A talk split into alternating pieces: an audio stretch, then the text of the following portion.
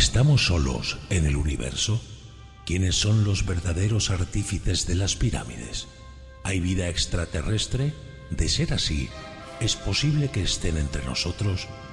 Psicofonías, Ouija, ¿nos hablan los muertos? Némesis Radio, viajando a lo desconocido, sobrepasando el horizonte de las conciencias. Programa escrito, dirigido y presentado por Antonio Pérez y José Antonio Martínez. Todos los sábados a las 21 horas en Radio Inter Región de Murcia. Némesis Radio.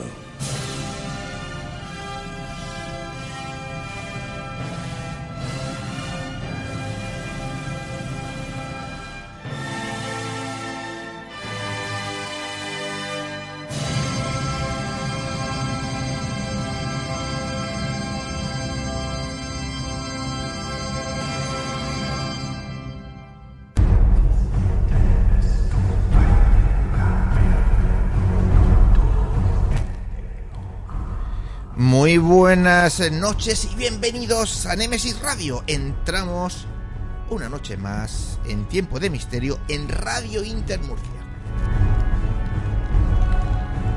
Gracias a todos los que estáis ahí al otro lado de vuestro receptor en estos momentos y a los que más tarde pues os descargaréis el podcast.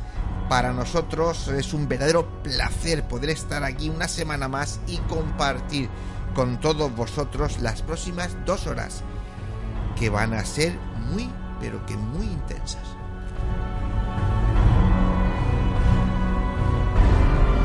Un programa más en la dirección técnica. Atento con ojo avisor a cualquier contratiempo. Tenemos a nuestro particular mago de la tecnología, David García Gomariz.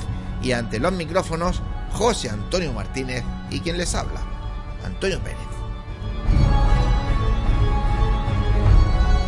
José Antonio compañero, buenas noches. Buenas noches Antonio y buenas noches a todos los oyentes de Nemesis Radio. Una semanita más haciendo nuestro camino con el calor que tenemos. Ya puedes regalarte un par de botellas de agua fría o algo. Ya ahí tienes una encima, así que no te Sí, quejes. pero esta me la traigo yo. Ah, bueno, oye, si te la has traído tú no pidas más. Madre mía, y no estamos en verano todavía. Y ya, ya, ya, ya va quedando, ya va quedando menos, ya va quedando menos, porque algunos tenemos vacaciones en julio. Como siempre, restregándolo. Ay, Ay, los, ay, demás, los demás lo tenemos y Pero no de todas formas seguiremos por aquí. Sí, sí, que, sí, eso sí, siempre. Que nadie se olvide. Que, que no duden que me van a hacer trabajar, no preocuparse. Sí, sí, sí, sí. Empalmaremos esta temporada con la siguiente, aunque no sean en programas presenciales, pero toda la semana habrá la dosis necesaria y justa de Nemesis Radio. Efectivamente, así me gusta. Pues dicho eso, venga, vamos con los contenidos de esta noche. Pues mira, comenzamos la noche hablando con el conocido y reconocido investigador Modesto Mendiola sobre Transradio, contactando con otra realidad. Seguidamente pues tendremos las noticias en MS Radio, donde nuestro compañero Paco Torres pues, nos pondrá al día de cómo está el mundo del misterio. En Crímenes, pues de la mano de nuestra compañera Mercedes García Velasco, conoceremos el caso de Stefan Azlar, el descuartizador de Ferez, Albacete. Y en historias, cuentos y leyendas, pues vamos a tener a nuestro compañero Jesús García Jiménez, periodista de Canal Sur Radio, quien viene a hablarnos de curaciones paranormales. Y terminamos con nuestro debate. Esta noche, pues los contertulios vienen a hablarnos, pues yo creo un tema muy interesante. No me lo voy a perder, aparte que estoy castigado. Seres mágicos del viejo reino de Murcia.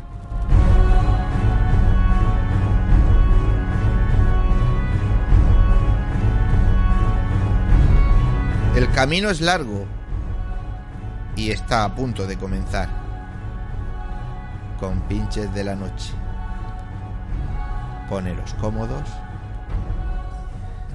Sobre todo esta noche, agudizar mucho las orejas.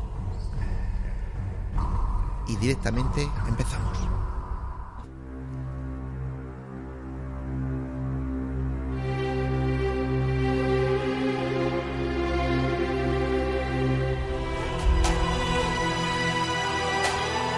Están escuchando Némesis Radio con Antonio Pérez y José Antonio Martínez.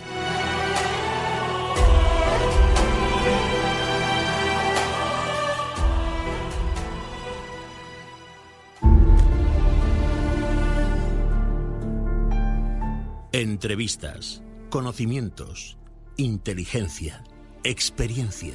Iniciamos la entrevista de la semana.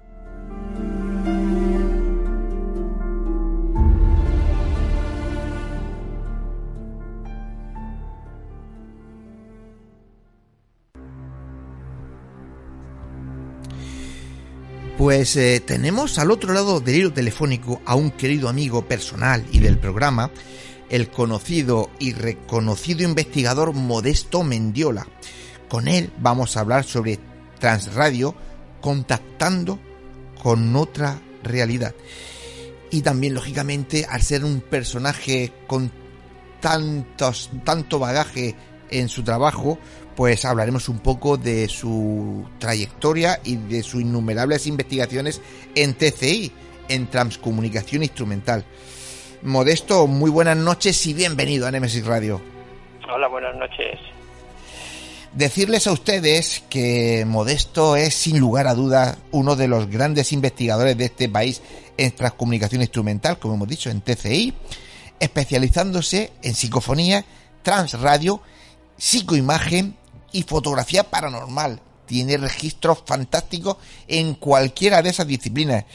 Eh, Modesto, dices eh, que comenzaste con las psicofonías allá por 1970. Ya ha llovido, gracias a la revista Blanco y Negro, una revista ya desaparecida.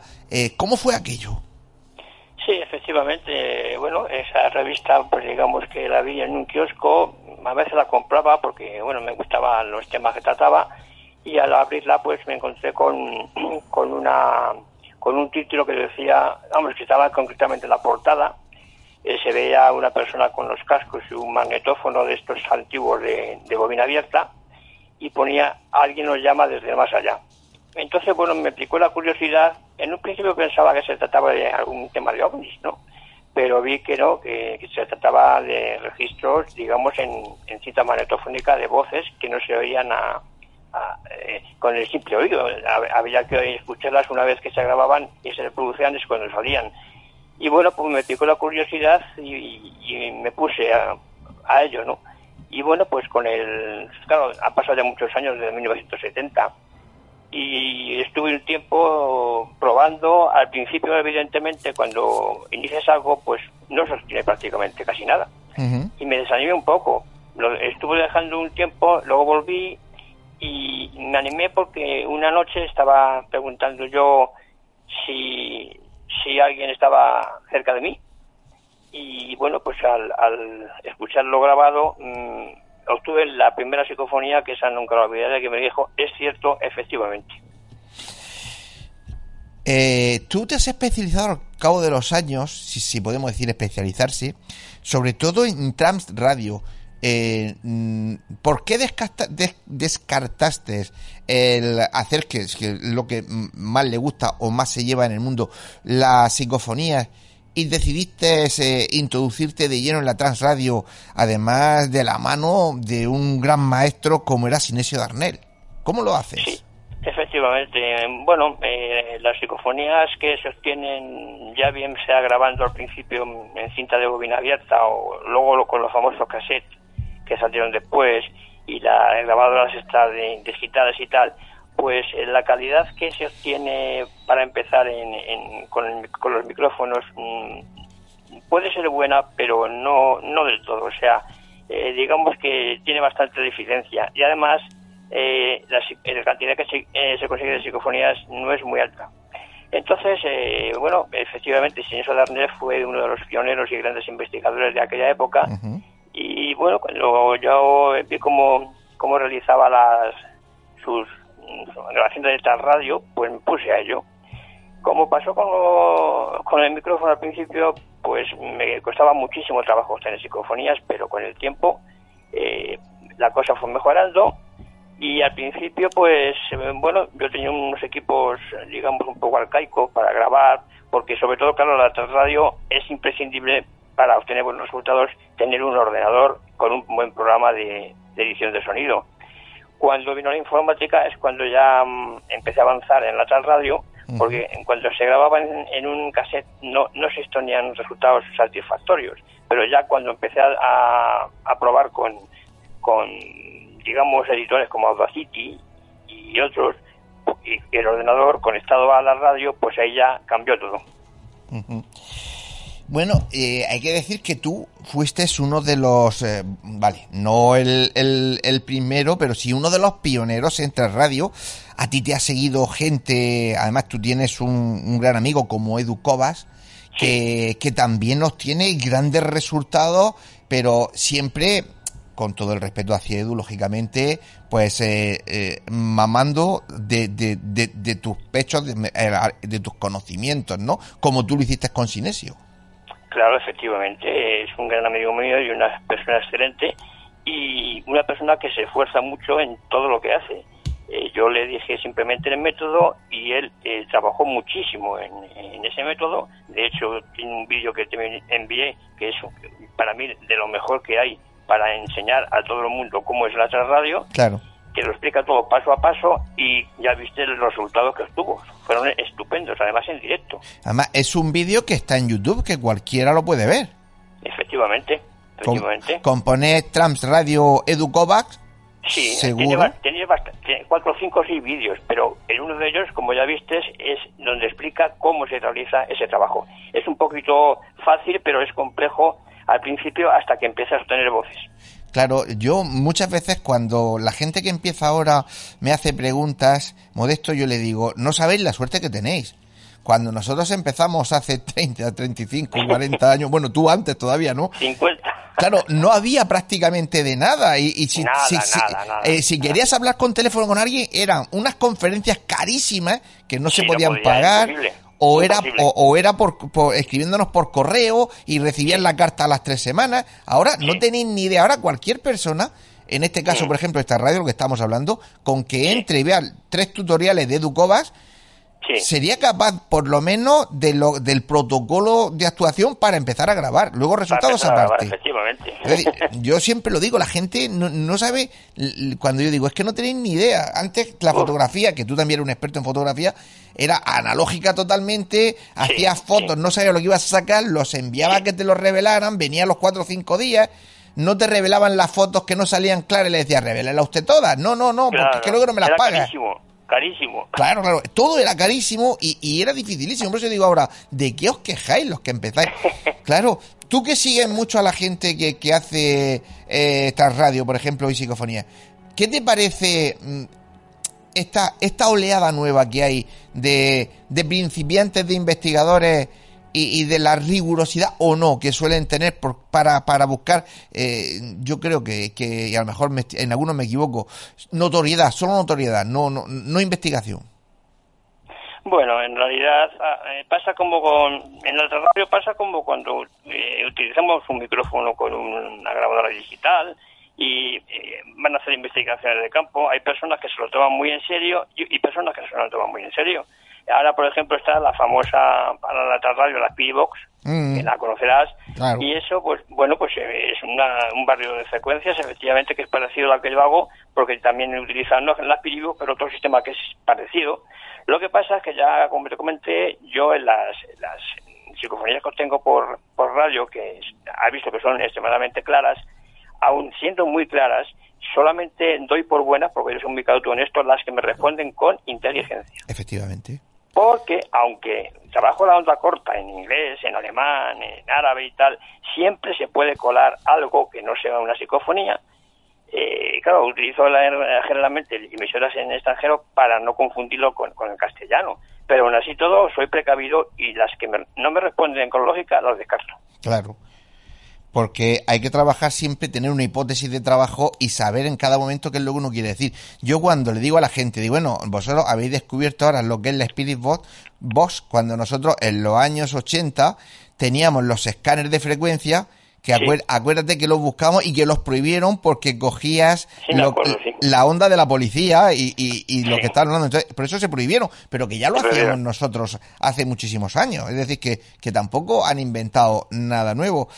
¿Qué te parece si para ir abriendo boca eh, escuchamos una primera... Tú la llamas, bueno, todas la llamamos psicofonías a, estas grabaciones de Trans Radio. Bueno, realmente eso. puedes llamar de psicofonías o, otras audio comunicación, como queramos. Psicofonías es porque lo, la, es la, la palabra que la gente más, más entiende, porque siempre desde un principio, aunque realmente eh, psicofonías eh, ya por lo psico eh, significa que vienen de la mente, que yo no estoy en absoluto de acuerdo con eso. Yo tampoco. Pero la, bautizaron así. Pues si te parece, Modesto, vamos a escuchar una de la, la primera que me hace mía que dice que me amen. Explícame un poquito y, la, y la escuchamos. Sí, te explico cómo.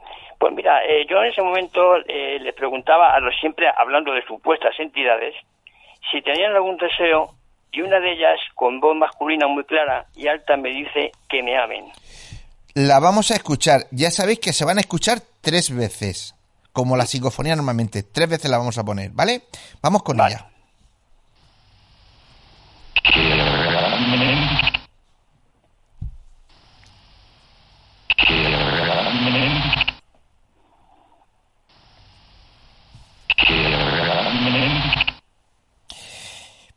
Pues eh, yo mm, no sé, nuestros oyentes, no, yo personalmente la oigo clarísima. Sí, además es una voz como de anciano. De anciano y además como, como, como tono y timbre de una, persona cansada. Sí, sí, además que me amen. y eh, además como, como pidiendo, como rogando, o sea, como si estuviera falta de cariño. Y cuando, cuando consigues estos, estos registros, eh, intentas mantener esa conversación con ellos, sigues preguntándole cómo, cómo, funcionas. No, normalmente no, porque eh, a veces eh, la onda corta pues tiene bastantes interferencias y aunque yo pueda escuchar la psicofonía, prefiero después eh, escucharla tranquilamente cuando, cuando se ha grabado, porque a veces lo tengo que repetir varias veces porque quiero, o sea, saber exactamente concretamente qué es lo que dicen, porque eh, directamente es, es difícil.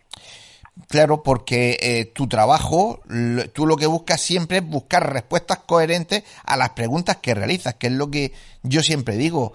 No, no vale con llegar a un sitio y ponerte un grabador y que aparezca una palabra, o que pongas la radio, le pongas un micrófono y te aparezca una palabra. Es decir, hay, hay que intentar, hay que intentar avanzar. Entonces la única forma es teniendo una hipótesis de trabajo de, y sabiendo que estamos ante energías inteligentes que son capaces de interactuar con nosotros, ¿cierto? Además, además, generalmente, vamos, casi siempre yo la, grabación que hago mm, a la radio es conectarlo con una clavija jack a la salida de, del micrófono de la radio, o sea, de, del audio de la radio a la, entrada de grabación del ordenador, porque si utilizas un micrófono, eh, el, el, problema que hay es que puedes captar voces de los vecinos. Externo, claro, claro, claro lo que de esa forma va directamente de lo que es la radio, pasa directamente a la grabación del ordenador. a la entrada de grabación del ordenador.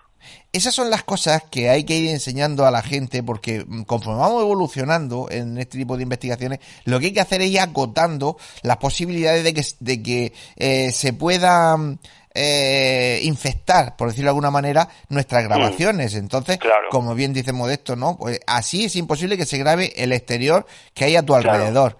Como y, la, grabación es mucho más limpia. Claro, como cuando yo digo, vas a grabar psicofonía, tienes que llevarte un grabador mm. pero un grabador que no tenga receptor, primero, es un grabador. Y segundo, mm. no lo conectes a la luz, no lo conectes a ningún sitio porque por ahí te pueden entrar interferencias de radio. También. mejor con baterías. Modesto, eh, yo para la gente que no te conozca, porque a mí me fastidia mucho cuando dices Modesto Mendiola, hay mucha gente que no sabe quién es, cuando estamos hablando, como hemos dicho al principio, de uno de, pues de los pioneros aquí en España eh, en TCI, en transcomunicación. Eh, hay que decirle a la gente, por ejemplo, corrígeme si me equivoco, pero creo que la primera entrevista que te hicieron en radio fue hace 37, 38 años, 1984, en Radio Nacional de España, en un programa sí, en el filo, de, la navaja. El filo de la navaja, sí. Claro. Sí. ¿Y qué te preguntaban en aquella época? Bueno, en esa época aún estaba todo muy arcaico, no había prácticamente ordenadores y yo utilizaba micrófonos que me construía yo mismo. Y eh, se oía mejor que con los micrófonos normales y corrientes, pero aún estaba deficiente la, eh, la recepción. No obstante, había psicofonías que eran bastante claras. Y bueno, pues simplemente, claro, en aquella época es cuando ya Sin eso de Arnel empezó también con este, con este tema y pero claro, no tiene nada que ver con, con la actualidad. Hablando de Sinesio, porque siempre lo tenemos en la boca, yo tengo unas cuantas fotos, una anécdota con él. Eh, eh, ¿Cómo fue? ¿Cómo fue el, trabajar codo a codo con Sinesio? Bueno, yo en realidad era una persona muy agradable, que, eh, que le encantaba su, su trabajo, era, era químico, y, microbiólogo, no tiene nada que ver con el tema de las psicofonías, pero le picó la curiosidad y trabajó con esto, eso que me contó. Y bueno, lo único que me fue dando unas instrucciones por teléfono, porque en aquella época el teléfono era muy carito. Sí, sí, sí. Y, bueno, pues yo, yo fui, fui poniéndolo en práctica, simplemente. Así fue. Y luego siguiéndole sus libros, eh, porque yo compraba todos sus libros, y por ahí, con sus libros, pues fui aprendiendo. Eh, si te parece, vamos escuchando más eh, psicofonía. La siguiente que vamos a escuchar, 20 y hablamos. Cuéntanos un poco esta psicofonía. Esta es muy curiosa, sí, porque yo le pregunté a las siempre supuestas entidades que dónde se encontraban y entonces una profunda voz femenina, que esta vez es femenina, me pide lo siguiente, vente y hablamos, tal cual. Vamos a escucharla.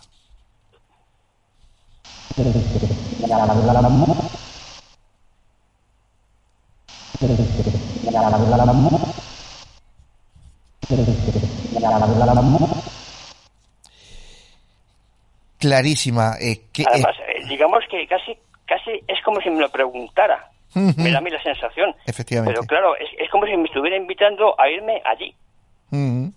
Por supuesto, no le preguntaste después dónde quieres que vayamos, ¿no? No, mejor me lo, me lo pensé.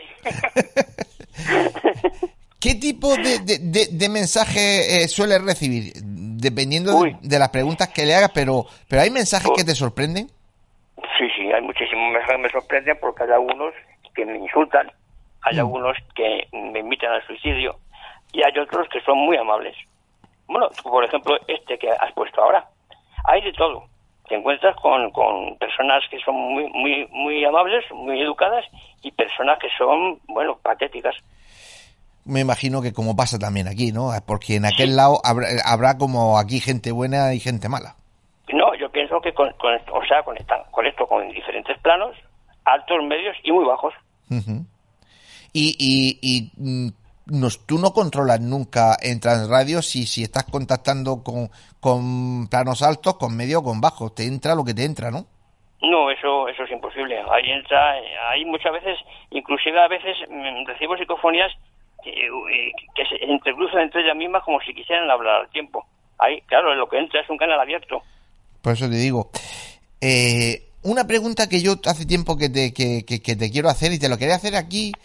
Eh, tampoco quiero que ahondes y ni que des tampoco muchos detalles, pero hace años tú eras eh, muy prolífico, era un personaje muy conocido, aparecías en todos sitios, en los medios de comunicación, y poco a poco, paulatinamente, fuiste desapareciendo, hasta el punto de que prácticamente, a no ser que seamos gente eh, ya con muchos años en el mundillo y que, y que te seguimos, pues hay gente que, que, que, que, no te conoce. ¿A qué se debe, a qué se debe que, que hicieras ese cambio?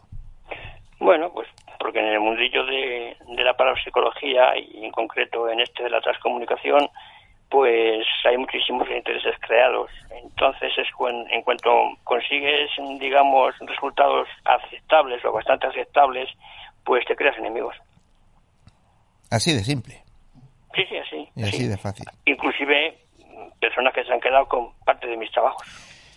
Sí, bueno, yo de ahí, por ello también, yo también te puedo hablar. Y lógicamente decidiste eh, no entrar en guerra. Sí, sí, no merece la pena. Y no merece la pena, ¿no? Como decía, yo, lo, yo aquí en el programa lo he contado muchas veces y a lo mejor puede parecer alguno que sea como una especie de alarde, pero juro que no es ningún alarde. Y es que a mí recuerdo un día como Fernando mm, Jiménez del Oso me dijo, Antonio, cuando empieces a asomar, Antoñito, cuando empieces a asomar la cabeza y empiecen a darte cocotazos, no sabrás dónde te vienen. Y eso, y eso quiere decir que lo estás haciendo bien. Como te, como te revuelvas e intentes eh, defenderte, intentes tal, vas a perder un tiempo maravilloso para hacer todas las cosas que quieres hacer. Sí, sí, además el problema que tiene es que, claro, yo eh, jamás he cobrado nada por esto, es todo gratuito y hay personas pues que viven de ello. Pues tristemente así es. Vamos a escuchar otra y así eh, nos quitamos e- e- ese negativismo de encima. Esta es la siguiente que vamos a escuchar, dice, dígame. Sí, pues, pues te cuento. Eh, en este caso, pregunté a las entidades si podrían responder a mis preguntas y resulta que una voz ronca y potente me responde, dígame, como si fuera un contacto telefónico. Curioso. Vamos a escucharla.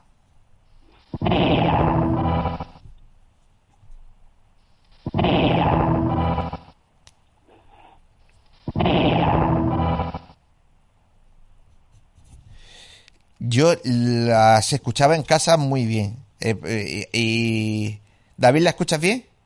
Sí, sí, perfectamente. Sí. Y además, en este caso, digamos que mm, me pregunta y es como si fuera una persona también mayor, como diciendo, bueno, eh, yo te respondo a las preguntas, pero dime qué preguntas, ¿no? Dígame. Claro, es que te- te- le estaba preguntando a nuestro técnico, que lo tengo al otro lado de la pecera, y me está haciendo con el pulgar hacia arriba diciendo que se escucha, se escucha perfectamente. Sí, sí, sí. Además, además eh, hablan lento y modulado.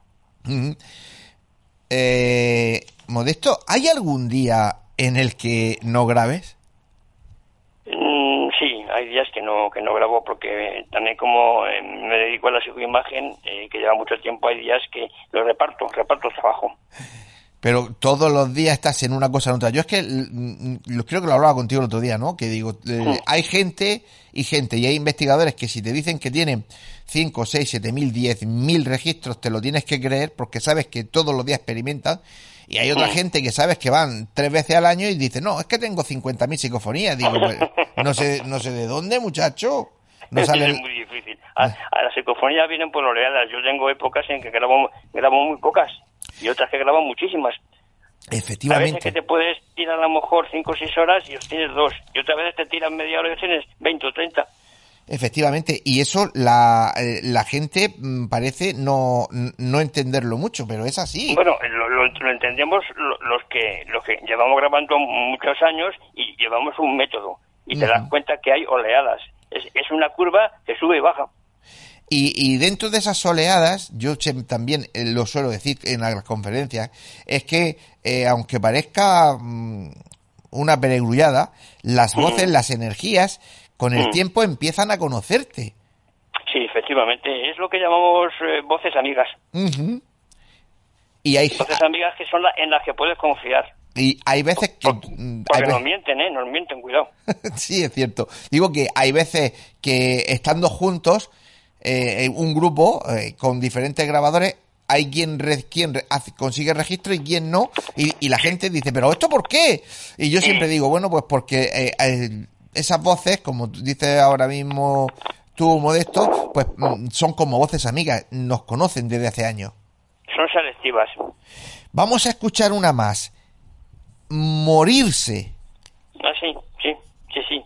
Bueno, en este caso yo preguntaba a las entidades qué podemos hacer aquí para ver cómo es ese otro mundo, que llamamos más allá, porque le llamamos más allá. Y luego una potente voz masculina me dice morirse.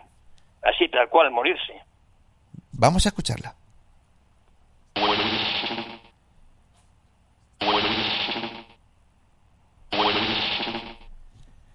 Efectivamente, se escucha también claramente el morirse. Es una forma, es una forma muy, muy, muy fácil de decir, mira, déjame de explicaciones si te quieres, te mueres y te vienes para que lo ves tú. Y lo ves tú mismo, no, no me preguntes tanto. Eh, eh, he de decir a nuestros oyentes, porque no lo saben, y a mis compañeros que están aquí en el estudio, que pues esta semana que estamos eh, preparando esta entrevista, eh, he contact- hemos contactado varias veces Sinesio, perdón, madre mía, Sinesio. Ojalá No, estuviera aquí, sí, o- ojalá estuviera aquí Sinesio, ¿no? Modesto. Sí.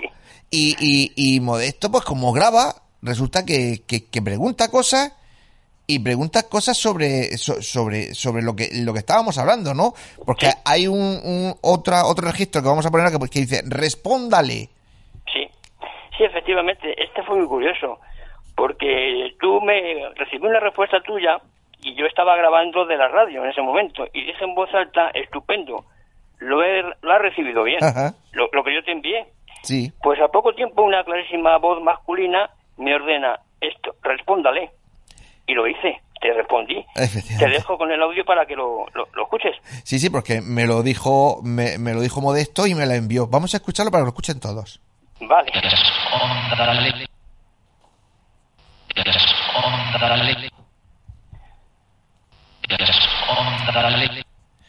Y además te habla con una educación respóndale, ¿no? Claro, además es como si, como si digamos, pues no, pues coge y respóndele, no lo dejes con la, con, con la duda. Eh, nos queda Están una... en todo, ¿eh? Están en todo. Sí, sí, sí, sí, es lo que yo digo. Yo cuando soy a la gente digo, me tomaréis por loco, pero cuando, cuando estás eh, experimentando, a veces da la sensación de que están ahí contigo y están atentos Sí. a tus movimientos, a lo que hacen. No toques esto, no cojas aquello. Ujú. Van a llamar a la, sí. van a llamar a la puerta y de repente, Sí. oyes, pom, pom, pom. A mí Cosa. sí me- cuando me entra sueño me dicen, vete a dormir. Esas tengo basta, bastante. A Sinesio también se lo esta decía. entidad- esta entidad, me- vamos, es una suposición mía, creo que debe ser alguien que te conoce a ti de tus investigaciones, porque es como si, digamos, es amiga tuya y me ordena que te responda. Sí, sí, sí. Además, eh, hay otra que es la última que, que, que nos has pasado, que, que dice, te nombraron. Eh, Ah, bueno, Cuéntalo, sí, sí. cuéntalo. Eh, Esa, esa que me, me pilló también de sorpresa porque, a ver, eh, yo, yo he pedido a las entidades que si tienen algo mm, que decirte referente a tu película, nos hablaron las voces, ¿recuerdas? Sí, claro. Te dejaron un mensaje. Y resulta que hay como un grupo de voces que me dicen, te nombraron. Es decir, como si me estuvieran diciendo, en esa película le nombramos. Y te tuve que preguntar, oye, ¿me están diciendo la verdad? Y me dijiste, sí. Vamos a escucharla.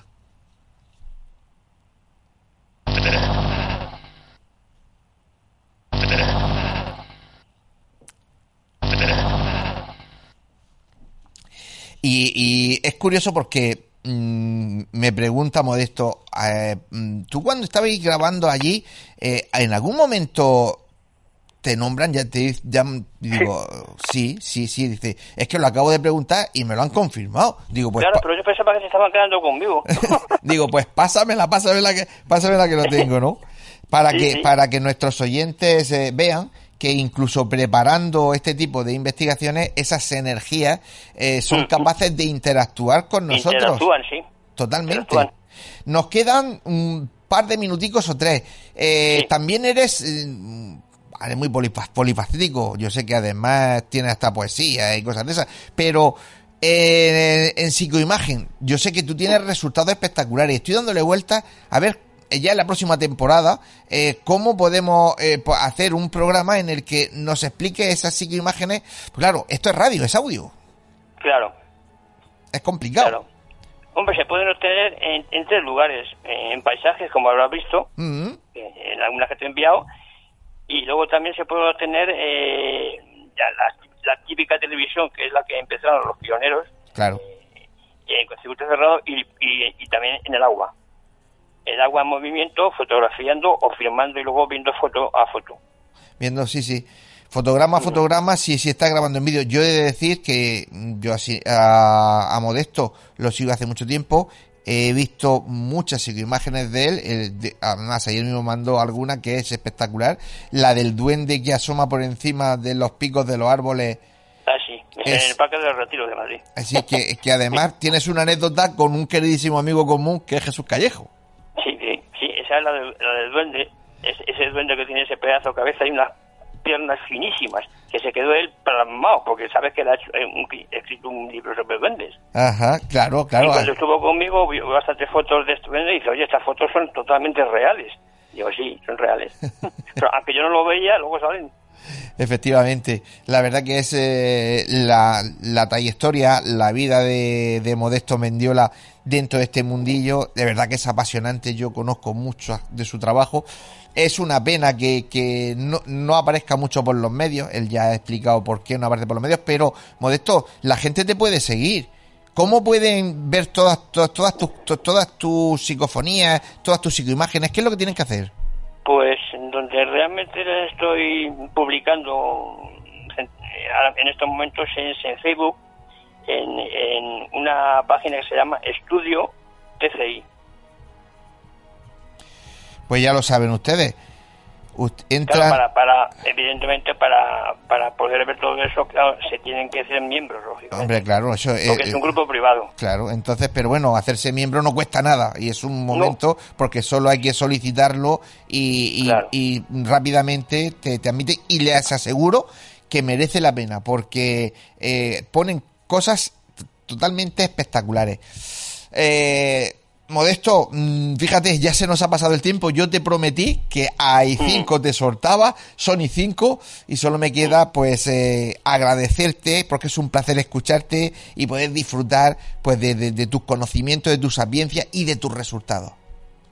Vale, pues yo simplemente ya para terminar decir a los oyentes que, que muchas veces preguntan, bueno, y estas estos seres como hablan, pues normalmente hay métodos de, radio que es emplear voces de locutores de fondo extranjeras y estas entidades lo que hacen es que modulan esas voces, hablan encima de ellas y dejan su mensaje. Lógicamente, el tono y timbre de, esa, de estos mensajes es la misma del locutor, pero el mensaje original desaparece, que tú sabes perfectamente cómo funciona eso, y dejan su mensaje en castellano. Pues sí, señor yo creo que esta noche, teniendo a Modesto aquí, somos muy didácticos. Eh, ha explicado cómo, cómo escribir, eh, cómo conseguir registros en Transradio. Acaba de explicar también cómo, cómo se puede experimentar. Así que, lo dicho, Modesto, que de verdad que es un placer y que seguimos en contacto. Un abrazo, buenas noches. Muy bien, muchas gracias. Un saludo. Buenas noches.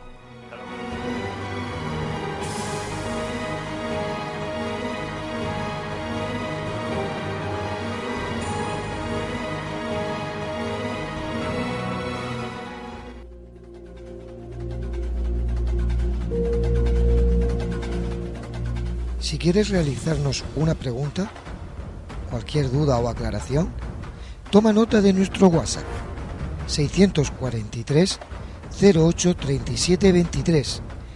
Nemesis Radio, tu programa de misterio.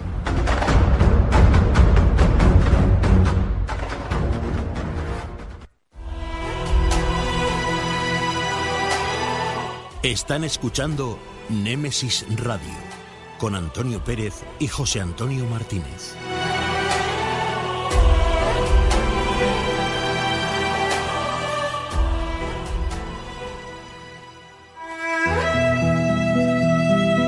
Las noticias de Némesis Radio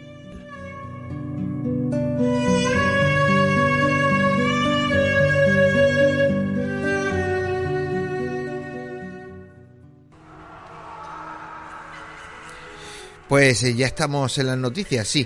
Eh, Paco, buenas noches. Muy buenas noches, compañeros, ¿qué tal? Hola, Paquito. Ya sabes que las noticias son express, como siempre. Sí, rapidito, vamos. pues vamos con ellas, ya mismo, a toda máquina. Eh, el 7 de junio, la sonda Juno se aproximó a tan solo mil kilómetros de Ganímedes. que es la distancia más corta desde la última vez que la sonda Galileo visitara el satélite este el 20 de mayo del año 2000. Eh, vamos con otro rapidito. El Pentágono reconoce la existencia de al menos 120 objetos no identificados, pero que no sabe si son extraterrestres o podría, cosa extraña, pertenecer a posibles drones de alta tecnología de las potencias rivales. Yo creo que cuando tuvimos aquí a Yusek Jarro, eh, cuando se refería que pronto no íbamos a enterar, se refería a esto, ¿no? Que el Pentágono ha tenido que reconocer que tiene un mínimo de 120 casos con objetos no identificados, que por supuesto dicen que ellos no pueden decir que sean extraterrestres, mm. lógicamente, pero si en el mundo nadie tiene eh, eh, esa tecnología, que me lo expliquen, porque si lo tuvieran, lo he dicho siempre lo diré. El país que tenga eso, o la persona que tenga eso, se convertiría en un tirano y pondría a todo el mundo a sus pies. E, efectivamente, el problema es que este documento se hará público a finales de junio. No se sabe si el 26, 27, 28, 29, lo cual ya eh, tiene alterado bastante de los nervios al Pentágono. Y eh, lo que hay que decir también como, como noticia es que este, esta semana pasada llegó al Capitolio, es decir, los, eh, se ha organizado una comisión de investigación por parte del Senado estadounidense.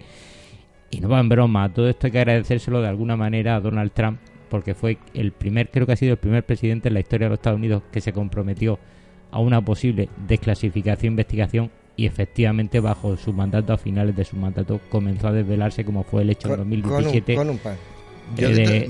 del incidente de Baja California y el último incidente revelado que ha sido no hace mucho tiempo con uno de estos buques trimaranes de alta tecnología futurista de la Marina de Estados Unidos que estuvo acosado por al menos nueve objetos, pero literalmente acosado y, que se movían a velocidad imposible de hacer por un dron y para bueno ya nuestros oyentes seguro que están al tanto de porque esto ha salido ya en muchos medios ya no se puede ocultar ni atrasar más tiempo la noticia. De todas formas yo creo que sí ha habido algún presidente anterior que antes de llegar a ser presidente decían cuando llegue a la presidencia sí, desvelaré todo esto y luego al final eh, cuando han llegado a la presidenta eh, eh, le ha pasado un tupido velo, por no decir un estúpido velo por los ojos. Sí, y, lo sacaban todo con las rayas. Y donde dije digo, digo, digo. Se han comprometido, pero no han llegado a cumplir la, la promesa. Vamos con mm, otro.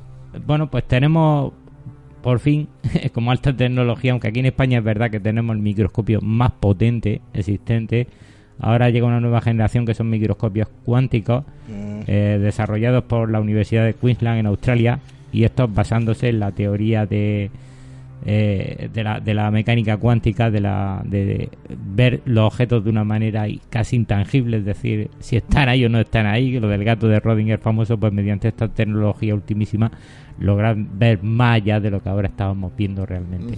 Cualquier día podremos ver lo que hay dentro de un átomo, aunque suene ahora ciencia ficción. Una más. Pues eh, mm, una, eh, nueva organización mundial se crea la, la ONG Coalición Internacional para la Investigación Extraterrestre en las islas británicas inglesas ICER, donde un grupo de importantes, esta ONG contiene un grupo importante de investigadores mundiales seleccionados, entre ellos hay que destacar a nuestro querido Yuseki Jarro, y se trata de presentar ante Nación Unida, entre otras muchas funciones, por ejemplo, la de llevar un tema un tanto legal, eh, exigiendo ya de una vez por todas que la ONU aparte de que cada país por su cuenta, como el caso de Estados Unidos, investigue el fenómeno, se haga de modo directo ya de una vez por todas a través de la ONU. Se considere que es un fenómeno que existe, que está ahí y que merece que se tome a nivel mundial, que todo se cree una confederación eh, ufológica y, que puedan intervenir científicos y grandes y grandes mentes de, este planeta de modo más global, no tan aislado, no que cada país haya guardando papeles y, todo el día que estará, estamos estado sufriendo. Si es que yo creo que si se dijera abiertamente todos los países del mundo, todas las grandes naciones, que efectivamente aparecen objetos en nuestros cielos, que no sabemos lo que son. No, no, no. tampoco, tampoco pasaría nada, ¿no? No, no, no es tan fácil. ¿No? ¿Por qué pasa? No, para hay que esconderlo. no, para ti, para mí, para mucha gente no. O sea, sabemos que existen, sabemos que están ahí, que hay investigaciones, que hay objetos voladores no identificados. Pero, Antonio, que eso sería reconocer que existe vida fuera de aquí, que la religión no estamos preparados, económicamente no estamos preparados y políticamente no estamos preparados. Pues yo creo... Para llegar a ese, a ese momento tienen que pasar todavía muchísimo. Yo creo que había que naturalizarlo todo bastante más. Sí, yo también, pero... Paquito, que como siempre un placer escucharte. No te vayas muy lejos porque esta noche también te va a quedar, que esta noche me quedo yo. Toma, castigado. al, debate que vamos a hacer. Muchas gracias y hasta después. Venga, hasta ahora.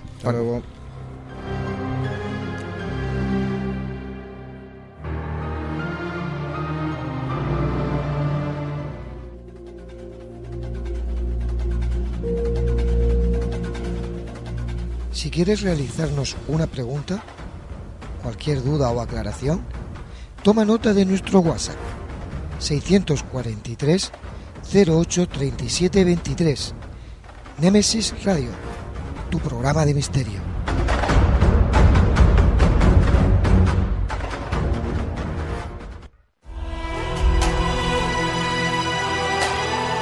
Están escuchando Némesis Radio con Antonio Pérez y José Antonio Martínez.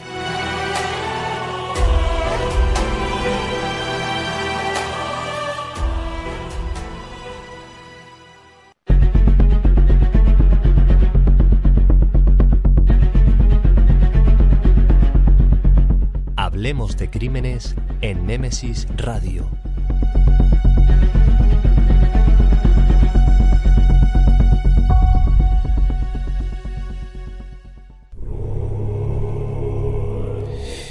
Mercedes compañera, ¿cómo estamos? Pues muy bien, compañero. Pues yo muy mal, muy mal. escucha, eh, esta noche ya han habido varios compañeros que me han dicho, ¿y Mercedes que no está en la nave nodriza aquí? pues esta noche no, pero ya a partir de esta noche sí, voy a estar ya en todos los programas. Bueno, así me gusta. se, acabó, se acabó la reclusión. Sí, sí, sí, ¿ya se te quita el miedo? ya se me ha quitado el miedo, totalmente. Ya he pasado por, la inyección. Ah, bueno, entonces ya está. Ya, escucha, ya, ya lleva el escudo como el campeador, ya está. Ahí está. Esta noche vienes a hablarnos de un crimen de no hace tantos años que yo cuando oí el nombre me lo, recordé, ¿no? Estefan eh. Atlar, el descuartizador de Ferez, Albacete. Sí, sí. Bueno, no hace tanto años, hace 15 años aproximadamente de esto, ¿no? Sí, sí, sí, sí. Pues vamos con esa historia.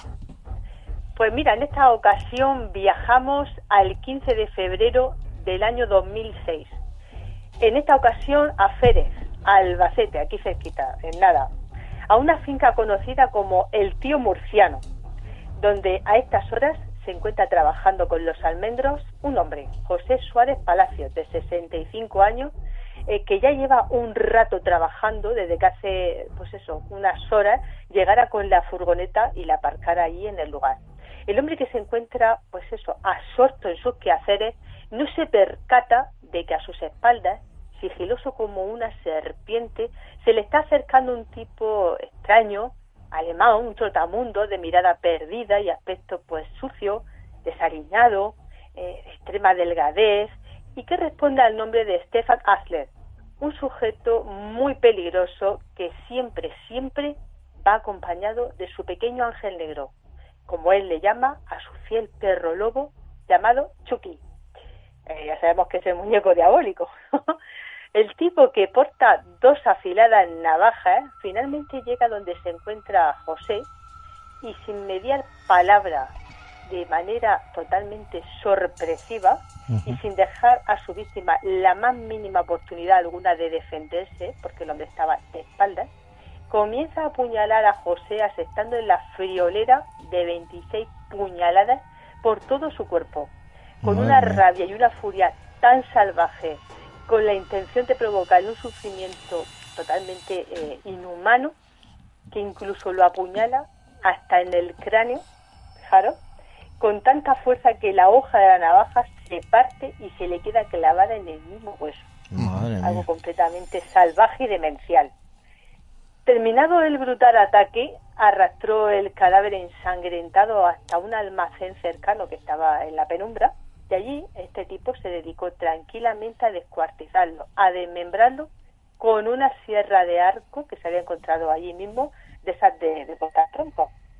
Terminada la carnicería, porque no se puede decir eh, otra cosa, decidió dejar eh, la gran mayoría de los restos desmembrados allí y llevarse en una bolsa de basura la cabeza y el brazo izquierdo de su víctima, de José, y también el serrucho ensangrentado, que cargó en la furgoneta de José, que estaba allí aparcado, una Ford Furiel, pues eso, para seguir pues el camino que serpenteaba por la carretera y parar a descansar en otra finca cercana llamada El Cerezo. Bueno, el tipo, Estefan, estaciona allí la furgoneta a un lado y creyendo que se encontraba sola con su perro en aquel paraje, pues se dispone a, pues a descansar de la carnicería que ha cometido con José, cuando, bueno, en ese momento un trabajador de la finca que había subido a echarle de comer a las cabras y a los caballos, eh, llamado Abelino García, pues se percata de su presencia y dándole mala espina a este tipo, Asler, y su perro, pues le pide con, autoridad que abandone el recinto, indicándole que no debía permanecer allí porque era propiedad privada. Así es que, eh, al percatarse de que el tipo tenía las manos y la ropa manchada de sangre, su instinto le avisa de que aquel sujeto podía ser pues un grave peligro. Por lo que rápidamente Abelino saca el móvil y avisa a la policía de lo que está pasando. A un policía local que además él conocía. Y todo esto hasta ante las propias narices de, este sujeto, de Estefan. Que al ver lo que el otro había hecho, había avisado a las autoridades, se le acerca hacia él, navaja en mano, para acabar con, su vida, como momento antes lo acababa de hacer con su paisano José y tras unos momentos angustiosos de forcejeo entre ambos, una estampa completamente grotesca, eh, como podéis imaginar, allí entre los, eh, los almendros, estos dos tipos, pues intentando forcejear con esa navaja, logra herirle, pero levemente a Abelino. Este, viendo que, su vida está siendo amenazada, echa a correr, eh, como alma que se lleva el diablo, y Estefan, airado, se sube corriendo al Land Rover de Abelino, que también lo tenía ahí aparcado, y va detrás de él para darle caza como si fuera un animal, de manera salvaje, con el Land Rover por esos caminos pedregosos. Mientras al paso eh, le sale el policía, que había avisado momentos antes, y sale con el coche patrulla y va tras él. Pero en un momento dado, Estefan está a punto de atropellar a Abelino, y este, para salvar su vida, pues decide a última instancia arrojarse a la cuneta por lo que el policía, viendo que la víctima ya estaba fuera del alcance de la garra de este asesino, pues eh, se dedica a enzarzarse en una persecución digna de la mejor película eh, de acción cinematográfica que uno se puede imaginar, a toda velocidad para tratar de darle alcance. Que acaba eh, esta película cuando Stefan se estrella con el Robert contra un almendro y se le acaba ahí la historia. Allí mismo este policía local lo esposa y llama a Belino pues, para preguntarle si se encontraba bien después de todo lo que había pasado. A lo que el otro le, dice que la finca había visto una furgoneta, la Ford Courier, que cree que está abandonada. Así que por la matrícula eh, se descubre a su propietario, a José, y llaman a los familiares para que se personen en la finca del tío murciano para ver qué estaba pasando allí, porque tenían esta furgoneta. Bueno, así es que, bueno, policía y familiares se dirigen a esa finca y el policía de una patada derriba la puerta del almacén y descubre desnudo descuartizado y junto al resto de, su ropa, en medio de un gran charco de sangre, el cuerpo desmembrado de este hombre. Así que ya os podéis imaginar los gritos y la histeria de sus familiares al intentar eh, intuir, porque claro, no nos dejaron ver, pero sí intuir la estampa que podía haber en el interior de ese almacén. Y que ellos pensaban que era la que era su familia por las ropas, porque hay que recordar que la cabeza, y, el brazo cabeza no y el brazo no estaban. La cabeza no estaba y el brazo izquierdo tampoco. Claro, claro. Así que, bueno, pues eh, una vez las independencias policiales, porque nosotros se lo llevan detenido, allí mismo lo esposan en el suelo, Estefan se niega pues rotundamente a decir ni una palabra sobre sus actos nada de nada, ni siquiera con un intérprete. Ni por supuesto este sujeto eh, accede a que se le, se le saque sangre o saliva para, tomar muestras para poder identificarlo mediante el ADN. Así que bueno, se pide una orden judicial y, bueno, pues se le intenta hacer. Él mientras se miente sobre su identidad, afirma ser eh, un tal Andrew Martin, nacido en Plymouth, Inglaterra, y, claro, eso le dura lo que el ADN le delata, porque la mentira eh, canta enseguida Tiene las patas y el ADN dice que no, que es Stefan Adler, que tiene 25 años y que es eh, un alemán nacido en Dunabot. Bueno, así que la cosa queda ahí. La policía comienza una investigación y empiezan a rastrear pues eh, esos actos que le habían llevado desde su país a España y descubren que no solamente es el autor de la muerte y descuartizamiento de este, este pobre hombre, eh, José Suárez, sino que su carrera criminal ya había empezado por allá, por el 2005 en su Alemania natal, cuando por aquel entonces había intentado asesinar a navajazo a un mendigo de 44 años y después ya eh, había ido a España, había eh, poblado a España y ya en nuestra región, en nuestra región de Murcia, en 2006, tan solo un año después eh, de, esta, de esta agresión, había cosido a navajazo hasta la muerte a un agricultor de Jumilla llamado Timoteo Navarro, de 62 años, cuando este se encontraba trabajando en el paraje de los Alberciales. Un crimen muy parecido a este que acabamos de narrar eh, de José Suárez. Un crimen, además, sin resolver, de que, bueno, eh, la policía pues barajaba conjeturas como pues, había sido algo por robo, por venganza por tierra, antigua rencilla, incluso algo relacionado con algún lío de falda. Pero eh, no se sabía eh, el motivo exacto de la muerte de este hombre y por supuesto nadie se podía ni siquiera imaginar que era obra de este joven alemán que había decidido vivir su vida pues eso, como la de un salvaje en plena jungla, deambulando durante más de dos años y medio por media Europa. Sea, ahí podía dar cuenta, compañero, de que este sujeto llevaba dos años y medio viajando por media Europa y no sabemos si tal vez había dejado a otras víctimas claro. con ese modus operandi de, de asesinada. Estaba... y de manera sorpresiva Claro, si, claro, si eh, se tiene más de dos años donde es un fantasma, nadie lo tiene localizado, nadie sabe dónde está, nadie sabe. Y él, por supuesto, no lo iba a contar. Pero no estamos en la comunidad europea. O sea, tendría que ser todo comunicado. O sea, todo lo que sea asesino, hombre. Debería, debería, debería, pero, no. lo es. de hecho, debería, claro, pero no. Pero de hecho, muy posiblemente hayan crímenes por ahí sin resolver que la autoría se la podamos adjudicar a este sujeto. Efectivamente, pero es que como este que yo creo que habrá más de uno. Sí, claro. Por desgracia. Por supuesto.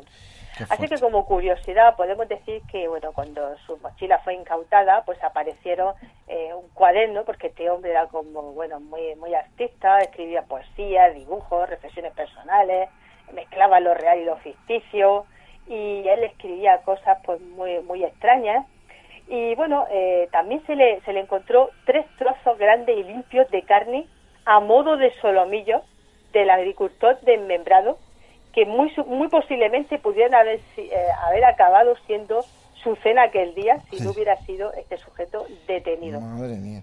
Sí, sí, sí. Canibalismo puro. un demente. Sí, sí, sí. bueno, y al final, que ya no nos quedamos sin tiempo, ¿qué sucedió? Bueno, pues al final fue condenado a 32 años de prisión por el crimen del agricultor de Albacete y por la tentativa de asesinato contra este, contra este hombre, Abelino, porque pese a que parece un trastorno esquizoide de personalidad, actuó sabiendo perfectamente lo que hacía. Y además tenía el agravante de ensañamiento y, y alevosía. Claro. Sí, lo destrozó entero. Además de robo y, bueno, y atacar a este policía también. Qué fuerte. Bueno, pues que no salga. No, no, no, no, no, no.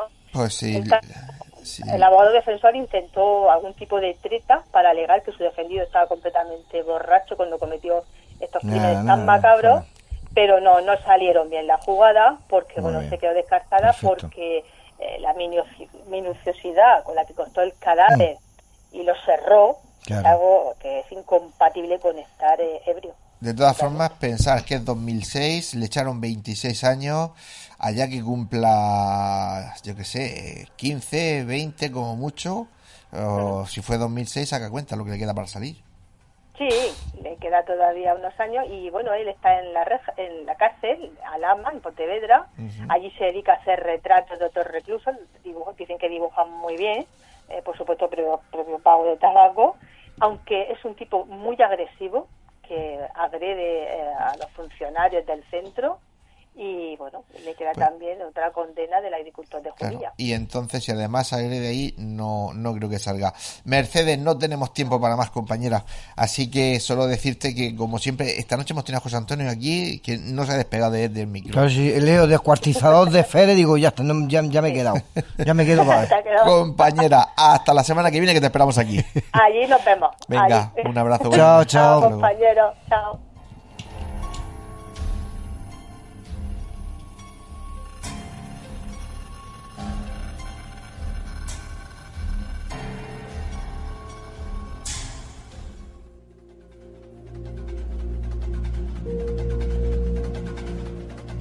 Si quieres realizarnos una pregunta, cualquier duda o aclaración, toma nota de nuestro WhatsApp 643 08 37 23.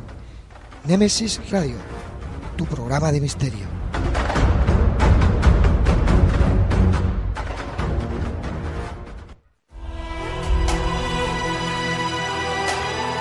Están escuchando Némesis Radio con Antonio Pérez y José Antonio Martínez.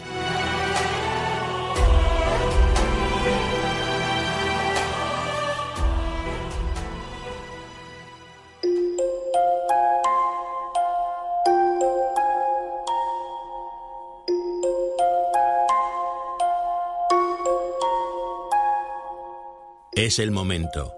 Es la hora de adentrarnos en el enigmático mundo de las historias, cuentos y leyendas.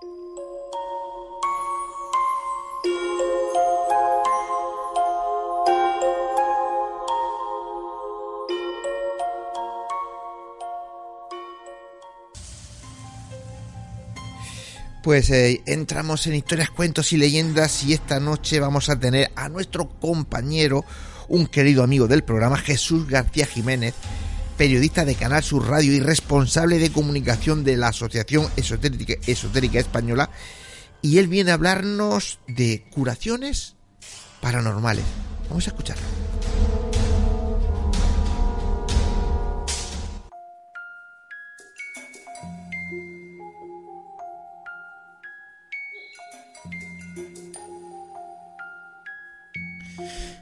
Resulta fascinante, en verdad, la larga serie de curaciones paranormales llevadas a cabo mediante la aplicación de la curación psi, aunque no lo es menos el detalle de operaciones realizadas mediante la cirugía psi, donde coincide que la prueba y la demostración son plenamente palpables, visuables e innegables, pese a sus incógnitas. Si en las curaciones paranormales el éxito pudiera atribuirse a hipersugestión, estado psíquico del enfermo e incluso a la ausencia del mal de los pacientes, en la cirugía paranormal las demostraciones son concluyentes, y de aquí el enorme interés despertado entre los médicos racionalistas al intentar el esclarecimiento de unos hechos que vienen a perturbar el clásico encasillamiento de las operaciones quirúrgicas. La cirugía psi no es otra cosa sino la práctica de operaciones quirúrgicas por medios paranormales, tanto en lo que se refiere a las intervenciones en sí como a su preparación, métodos de anestesia, etc. La cirugía psi es una derivación importante de la curación psi. Conocidos los motivos que implican esta, aquella podría quedar también comprendida. Ambas dependen, en cualquier caso, tanto de las facultades paranormales de los practicantes como del pleno estado receptivo y completa fe de los pacientes, y nada podría lograrse sin la positiva conjunción de ambos factores. El tema es de la máxima importancia y actualidad, y buena prueba de ello es la especial atención que tanto numerosas entidades eh, de todo el mundo como la medicina oficial están dispensando estas extraordinarias prácticas. Al igual que acontece con las curaciones paranormales, las prácticas quirúrgicas de esta índole se remontan a tiempos lejanos, en numerosos hallazgos arqueológicos se han encontrado restos humanos con claros indicios de operaciones quirúrgicas que van desde simples reducciones de fracturas hasta complicadas trepanaciones. En viejas culturas, como la Inca de los Andes o la de Ghana en los continentes africanos, hay pruebas innegables de técnicas quirúrgicas que fuerzan a pesar de la existencia de una cirugía muy especial, basada en la supersión del dolor parte del paciente en una época en que no se conocía los anestésicos tal y como hoy los concebimos. Otro tanto puede decirse de determinadas prácticas quirúrgicas en civilizaciones tan distintas y tan alejadas entre sí como el Egipto de los faraones, la Roma de los Césares, el Tíbet de los lamas y el Imperio africano de Zimbabue. Todo ello puede explicarse por una técnica anestésica paranormal que permitía a los maestros cirujanos el adentrarse en el cuerpo del enfermo sin la presencia del dolor.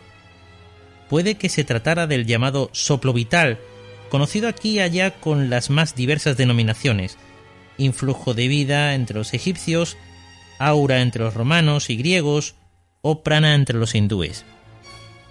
Merced a esta completa embriaguez de luz astral, los enfermos podrían ser objeto de intervenciones normalmente dolorosas sin la menor molestia, ya que fuese el estado de vigilia o en distintas etapas de sonolencia. Es muy posible, asimismo, que el origen de este primer paso en la cirugía psi, anestesia, haya que buscarlo en los primeros rituales y prácticas mágicas que permitieron al hombre soportar las cruentas ceremonias de los ritos iniciáticos, tales como circuncisiones y extirpación de dientes en numerosos pueblos aborígenes de América o Australia, incisiones y tatuajes en las más diversas tribus, dardos clavados y paseos sobre tizones encendidos, todo ello llevado al extremo de las conocidas prácticas de los faquires, capaces de soportar los más refinados tormentos sin el menor dolor, y cuyo aparente estoicismo llamó siempre la atención del hombre occidental. Por otra parte, y dentro de la cirugía psi, también se otorgaba una importancia especial a la práctica de esta dentro de las más severas ordenaciones astrológicas. Si bien tuvo su origen en Oriente, no tardó en implantarse en Occidente y en 1465, cuando Luis XI rey de Francia, otorgó un nuevo estatuto a médicos y cirujanos, ordenó que cada uno de ellos tuviese colgado, a modo de código, el calendario del año, a fin de que antes de recetar un medicamento o realizar una operación pudiera asegurarse de que la luna le era favorable. El yoga, tan introducido hoy en la vida occidental, no es sino un anticipo de la curación y la cirugía psi, ya que su experiencia puede y debe motivar un claro dominio sobre las posibilidades de anulación del dolor. Así la ciencia del hombre integral o dimensión específica del alma, como lo denominan los más eminentes orientalistas, parece ser que tuvo estrechos contactos con el chamanismo y otras prácticas mágicas de diversas regiones asiáticas, antes de ser severamente codificado por Pantahari e invadir otras de las regiones de la península de Indostán. En el mundo oriental, esas técnicas han sobrevivido en todo su esplendor hasta nuestros días. En cambio, en el mundo occidental su conocimiento tomó un claro aspecto comercial y frívolo, no aplicándose al verdadero objetivo para el que debieran servir, la curación del cuerpo y el alma, sino llevándolo al terreno del espectáculo, como faquires de circos y teatros donde es frecuente ver a maestros iniciados traspasándose las mejillas con agujas o realizando teatrales hipnosis. Afortunadamente, este criterio va cambiando lentamente y hoy puede hablarse de una atenta investigación de los fenómenos que concurren en la realización con la cirugía psi, aún combatida por la medicina oficial.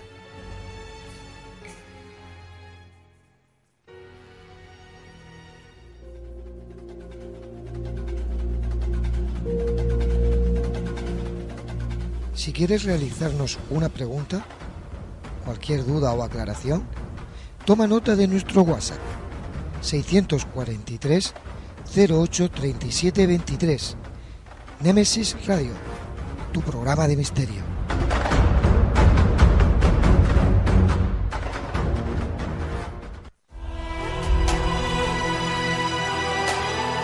Están escuchando Némesis Radio con Antonio Pérez y José Antonio Martínez.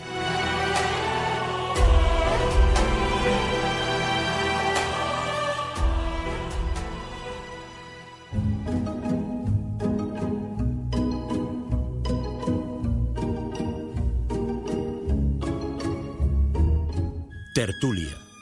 Un nuevo tema interesante nos llega a este debate.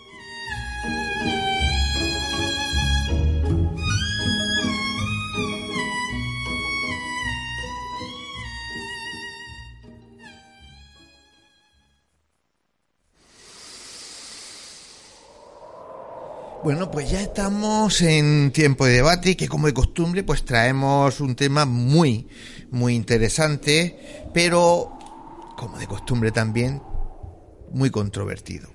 Seres mágicos del viejo reino, en este caso va a ser de Murcia porque unía antiguamente uníamos Murcia y Albacete. Bueno, y vamos a hablar pues de, esos seres, bueno, de la verdad que mm, vamos a hablar de un libro muy especial y que trae tanto material que va a ser imposible abarcarlo del todo. Pero además, José Antonio, esta noche tenemos un lujo con nosotros porque además de tener el libro, tenemos a su autor, ¿verdad? Pues fíjate.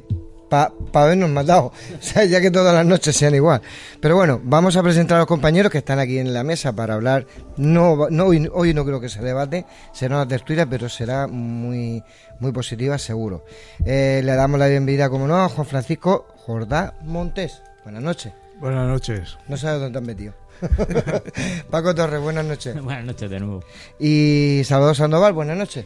Buenas noches, yo sí sé dónde me he metido. Sí, tú sí. y Antonio, y Antonio que hoy, hoy se queda. Ah, Hoy te quedas, ¿no, Antonio? Sí, claro, sí. Hombre, pues esta noche, esta Juan Francisco se lo merece.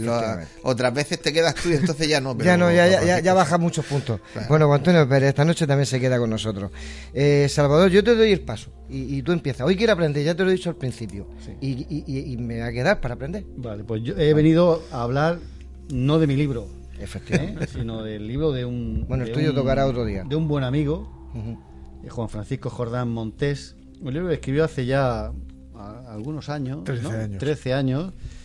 pero que es un libro, yo no sé si se ha reeditado, pero merece, merece ser reeditado. Es la primera y única edición. Lo, lo publicó Tres, eh, Tres Fronteras, si no me equivoco. Sí, sí. ¿sí? Y es un libro magnífico, es un libro, es un trabajo de, es un trabajo de campo, de campo, Eh, yo sé que Juan Francisco se ha pateado la sierra de Albacete, Yeste, Nerpio, Buena eh, zona, la parte Moratalla, en fin, se lo ha ya, ya, los pueblos me gustan, ha, hecho, ha hecho un trabajo, lo que se llama un trabajo de campo, es decir, con libreta y bolígrafo, porque es de la, de la, de la antigua escuela. Libreta y bolígrafo y preguntando a los ancianos del lugar eh, que le van contando pues todo lo referente a todo tipo de tradiciones que me gusta, me gusta. después aparecen aquí reflejadas en unas historias espectaculares, impactantes, que aparecen reflejadas en, en, este libro. Es un, es un libro de antropología muy interesante, claro, pero como Juan Francisco también es un, es un erudito, digamos que no solamente se ha limitado a recoger de primera mano esos testimonios de, de, ancianos que recuerdan viejas leyendas y viejas historias que han pasado eh, de generación en generación, sino que también ha leído muchísimo. No hay más que ver la, al final pues una bibliografía bastante bastante extensa, ¿no? Y además no para de, citar en, en, todas las páginas porque aunque el, el, trabajo se centra sobre todo en lo que es el viejo reino de Murcia, eh, sin embargo lo compara pues con otras mitologías y con, y, con otras leyendas de otros de otras comunidades autónomas, el País Vasco, eh, Galicia, eh, Castilla, etcétera, etcétera. Es un, es un libro que eh, merecería la pena. Merecería la pena que se reeditase. Sí, sí. Y, seguro que Juan Francisco le podría añadir muchísimas cosas más, porque se nota aquí, él dice que se las deja en el tintero, porque no no era el momento de reflejarla y en alguna en alguna historia que le he metido bueno ya casi tenía el libro terminado pero bueno no me resisto a hablar un poco de este caso que me llegó casi casi a última hora y seguro que este libro se puede ampliar y porque es que Juan Francisco no para, no para. Yo, si me permitiría, hay que decir que Juan Francisco estamos eh, diciendo, hablando de su libro, hay que decir que es doctor en, en historia antigua y arqueología, catedrático de geografía e historia, arqueólogo prospector y antropólogo investigador de campo, especialista en arte rupestre, post paleolítico de la península ibérica, pues con más de 200 publicaciones de carácter científico, realiza trabajos de campo de prospección arqueológica en Murcia y Albacete, eh, de etnología en las aldeas de montaña, como ha dicho antes Salvador, es decir, estamos hablando de una persona que es, un, iba a decir un erudito, casi seguro, un erudito de, de, de, esta materia el que, en el que estamos, vamos a hablar esta noche. Y además lleva ya unas cuantas novelas. Sí. O sea, que aparte de ensayos y de, y de, y de escritos de, carácter científico, lleva ya escritas unas Se está riendo y diciendo, seguís, seguís, que yo os escucho y estoy encantado. Bueno, pues Juan Francisco, preséntanos un poco, porque lo ha hecho Salvador, ¿no? Eh, este, este, este libro, porque es un ensayo, porque a mí lo que me ha sorprendido, la verdad es que hoy he tenido muy poco tiempo para poder ojarlo por encima, me ha sorprendido la cantidad de material que han metido en él y además que has comprimido en menos de 200 páginas. Sí, bueno, el libro fue en realidad un homenaje a, la región de Murcia. Yo soy manchego y, como dicen en mi tierra, vine aquí a Murcia en el 76 con una mano delante y otra detrás, es decir, como estudiante y... Pero cuando yo era pequeño iba a la escuela, la región de Murcia era Murcia y Albacete. Sí, es cierto. Lo, tengo todavía. Yo también, yo también. y entonces, en, en las bibliotecas y en los, en los grandes almacenes yo veía siempre el imaginario de Galicia, de Cantabria, de Asturias, de, y, y digo, ¿y por qué no de, del Reino de Murcia? Porque seguramente tiene un patrimonio cultural y etnográfico tan interesante como en el País Vasco, por, ejemplo, ¿no? Que estudió Caro Baroja, o en los Pirineos, que estudió Violani y Simorra. Y entonces empezamos a recoger el, pues leyendas y tradiciones. Es cierto que antes con mi mujer había estado en, en Yeste y en Nerpio haciendo un trabajo sobre de campo, dos años, en las aldeas de, montaña, y ya allí habíamos comenzado a recoger eh, leyendas sobre seres fantásticos y eh, del bestiario tradicional, ¿no? Y luego aquí ya en Murcia pues hicimos una recopilación bibliográfica porque hay muy buenos autores desde Navarro Egea en Moratalla, eh, Juan Ruiz Parra en Águilas, eh, me voy a dejar gente, pero vamos, eh, Anselmo Sánchez Ferra, que está haciendo un, una recopilación junto con Gregorio Raval extraordinaria del patrimonio etnográfico del campo de Cartagena y de Lorca, Pascual Amorote en Jumilla, etcétera. Es decir, que la región de Murcia afortunadamente eh, cuenta con un amplio elenco de investigadores en, el campo de la etnografía. Y aparte disponemos de una revista muy buena a nivel nacional, que es la revista murciana de antropología. está ah. abierta a cualquier investigador que, quiera. ¿eh? La lleva a la Universidad de Murcia y, bueno, pues cualquier científico, cualquier estudioso del, de la vida tradicional murciana eh, que quiera, pues puede participar. Bueno, yo creo que debemos, ya, ya hemos presentado mucho. Vamos, a entrar en materia, porque a mí lo que me encantan son los, seres mitológicos y, y, a mí es que será por la amistad que tengo con Jesús Callejo y que tengo con Carlos Canales y que, me encantan, ¿no? Además, de hecho, em, un amigo común me ha regalado un, un, un bicho que es precioso, que tiene unos 40 centímetros, que lo ha hecho de su propia mano, un trasgo. y, y, la verdad es que yo me, me llevan loco. Pero los precedentes más antiguos en nuestra mitología popular eh, por mucho que la gente crea que esto es nuevo, ya. nos lleva ancestralmente a más de, más de 3.000 años, hace ya 3.000 años ya. Y seguramente eh, viene del Paleolítico Superior. De hecho, cuando nuestra especie empieza a pintar en Altamira o en Lascaux o en Nió, ahí ya aparecen seres híbridos, mezcla de animales, o, o seres humanos con rasgos de leona, por ejemplo eh, hay una escultura en, marfil que es una leona eh, que está puesta de pie y es un antropomorfo. Es decir, que esta gente ya eh, concebía seres fantásticos en su imaginario. Y en la pintura rupestre levantina exactamente igual. Desde Moratalla hasta, hasta Jumilla y Yecla hay seres extraños que aparecen en las cabezas como si fueran eh, flecos y filamentos de, plantas, de vegetales. Hay seres con eh, manitas y pies de, mm, en forma de garfio.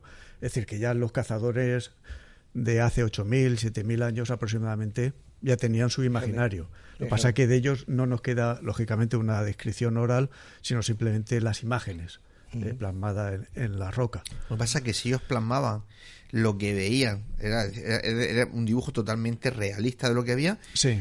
Pero también eh, pintaban lo que contaban en, en torno al fuego de, de las noches, ah, porque ellos hablaban mucho, seguramente. Y para entretener a, a, las criaturas o darse miedo mutuamente o iniciar a los neófitos en, en la caza o en la pintura rupestres, ellos contaban historias y, y cuentan eh, auténticas maravillas. De hecho, por ejemplo, en las Bojadillas, que está entre Nerpio y Moratalla, hay un toro que tiene eh, patitas de, pato, de, ave. Eh, es una mezcla extraordinaria. Y luego tiene animales híbridos que son una mezcla de toro y de ciervo. Es decir, que ellos tenían la misma imaginación que nuestros campesinos en la huerta o en la montaña. Sí, pero quizá lo que, lo que yo vengo observando, además en este programa lo sabes tú, Salvador, somos bastante herejes, con, sobre todo con la arqueología, ¿verdad? Porque nos vamos siempre al punto de sospechar que aparte de la imaginación del ser humano, que nunca ha escaseado, estamos hablando de hace 8.000, 10.000 años, estamos hablando de una etapa, o incluso los cerca de, 50 a 60.000 o casi 70.000 años de Altamira, que es una, bueno, perdón, 40 y, 40 y tantos mil, pero luego hay algo más antiguo que, que, que también hay zonas más, cuevas mucho más antiguas, donde estamos observando que parece ser que no solo era imaginación, sino que quizás eh, veían algo que a lo largo del tiempo hasta hoy en día prácticamente se sigue viendo, no solamente aquí, en América también se siguen observando esos seres que llamamos fantásticos. Y tengo algunos relatos y algunas imágenes, sobre todo en Mexicali, en la zona norte de México con California, donde hay testimonios en la actualidad que indican que podría ser verdad que hasta cierto punto existan esos seres que hemos considerado mitológico. Entonces no era tanta ah. imaginación, ¿no? No lo sé, yo tengo esa hipótesis. ¿Me va a rectificar? No, no, no, eh, para nada, para nada. los testimonios eh, pintados más antiguos eh, los podemos fechar aproximadamente en torno a un 30.000 antes de Cristo, más o menos. Ahora, otra cosa es lo, lo que ellos en realidad vieran en sus éxtasis, en sus eh, digamos, delirios tras consumir drogas, porque consumían drogas. Eso lo ha estudiado muy bien eh, tanto Lewis Williams en Sudáfrica como Jean Klotz en, en Francia. Entonces ellos hablan de la ingestión de drogas por parte de estos cazadores y recolectores y en consecuencia no solamente veían seres fantásticos, sino también eh, figuras geométricas en movimiento, el, el, el cómo los animales eh, los percibían en, trasladándose de una parte a otra del, del interior de las grutas, etcétera. Es decir, hay que tener en cuenta que el, como especie humana o incluso los neandertales, que seguramente tenían los mismos sueños el, oníricos que, nosotros, una cosa es tener un sueño y otra cosa es tener la capacidad o el deseo de plasmarlo en, la roca. Claro. Que eso es en principio de nuestra especie. Aunque últimamente parece ser que los neandertales también hacían algunas rayas, algunas cosas muy, muy sencillitas que según han aparecido en el campo de Gibraltar o en el sur de Italia. Mm. Y en el sur de Francia. Parece que tenemos también actualmente identificado algún, alguna obra de Neandertal. Neandertal es su Homo sapiens sapiens. Pensamos e imaginamos mucho. Al decir tú que los hombres primitivos consumían, consumían drogas, eh, drogas naturales, lógicamente, de hierbas que tenían ese, esa virtud psicodélica. setas o, setas. Eh, recuerdo que eh, un amigo, bueno, amigo mío no, amigo tuyo sí, ya te diré después quién es, una vez contó eh, una experiencia que tuvo después de consumir ayahuasca. Sí. Y, y, bueno. Eh, ¿Su amigo, ¿Su amigo es de allí? No, eh, José Alfredo González Celdrán. Bueno, no, sí. Eh, fue, fue, fue en casa de, también. Fue José Antonio, José Antonio, José Antonio Niesta. Sí, sí, sí. Mi, bueno, José Antonio, mi, imagino que también es tu gran amigo, es mi gran amigo José Antonio Niesta. Bueno, lo que lo que describió era realmente fantástico. José, José, Antonio, podía, haber, podía haber salido de allí un, un, un, bestiario completo. Sí, sí, José Antonio, aparte, no solo ha probado el peyote, ha, probado la ayahuasca, incluso en la Amazonía brasileña, lo de los sapos esos que hay que... Que, que, si, que si te pasas en, en las inyecciones... Que te vas para el otro lado. Te vas para el otro lado, ¿no? Sí, sí, José Antonio ha probado muchísimo y dice la verdad, como tú dices, podía escribir, bueno, podía no, los, ha escrito. Lo que pasa es que algunas los publicará. Claro, así ves seres híbridos de, de, toda clase. Imagino yo que no que puedes estar en el, el, el, consumo o la, ingesta de ese tipo de drogas puede estar en el origen de toda esta serie de, de seres tan elementales. No porque, vamos a ver, a mí me cuesta pensar que, que en estado de vigilia una persona normal se vaya a encontrar con eso. Pero eh, no, ¿tú crees que no, no, de verdad tener la certeza de que no existe ese tipo de seres, por ejemplo, gnomos, duendes, hadas, eh, de, de, la naturaleza, ¿tú crees que realmente no existen? Yo no lo sé, no lo sé, no lo sé. Yo, que no lo hayas visto no no lo he visto, ¿eh? ¿eh? por eso digo que no lo sé. no voy a decir que pero, sí. Salva, es curioso que en cualquier lugar del mundo tienes para atrás los años que quieras, siempre hay alguien que te cuenta alguna historia que tiene algo que ver con ese tipo de seres. Hombre, yo creo que tanto en la naturaleza como en ríos, como en el mar, como en tus propias casas. A mí lo que me suena eh, curioso es eso, que siempre el mismo o, muy parecido, ¿no? Y está separado sí, porque hay un estándar. Yo me atrevería a decir lo que yo he catalogado, eh, el tiempo que yo he dedicado a lo del asunto de Nazca y a lo del asunto de las actuales y muy, muy polémicas eh, momias de, de Nazca, que han pasado las pruebas de una tomografía y están hechas de tejido orgánico, que me expliquen cómo hace siglos ejecutaron, si son seres artificiales, como la ejecutaron. Eso sería otro cantar, sería otro tema. Pero volviendo a Murcia, permíteme, Antonio, que regrese a lo que nos importa, que es Albacete, Murcia, eh, que es el contexto mediterráneo. Y, y, el tema de esta noche. Se vuelve a verificar exactamente lo mismo que en toda la historia, en toda la cultura del planeta. Murcia es, un, es una geografía complicada de estudiar porque es un cruce, es una amalgama de culturas fenicios, romanos, cartagineses, árabes, cristianos, de hecho se le llama el reino fronterizo y no, y no es por cualquier cuestión. Y dentro de que los árabes y los cristianos tenían una, una, un ideario, un bestiario ciertamente, aparentemente a priori diferente, vienen a coincidir. Aunque yo le cambie el nombre a ese ser, estoy viendo el mismo ser. Que eso sería lo, lo, lo más característico, que es como pueblos muy diferentes llegan a coincidir de igual manera. Lo que pasa es que aquí en el trabajo de, de Juan Francisco, eh, los protagonistas, los que cuentan estas historias, son sobre todo eh, pastores, campesinos, labriegos, ¿no? Claro, a mí me cuesta trabajo pensar que, mm, que esas historias, eh, o que detrás de esas historias hay algún tipo de ingesta psicodélica. A mí me extraña, ¿no? Yo creo que se trata de otra cosa en estos casos, si no sé si me equivocaré. Eh, puede ser el resultado de una tradición. De hecho, los griegos, aunque eran, podemos decir, urbanos, racionales, eh, filósofos y, y pragmáticos, ellos seguían en su imaginario mantenían el mundo de las sirenas, de las esfinges, de las amazonas, de dragones.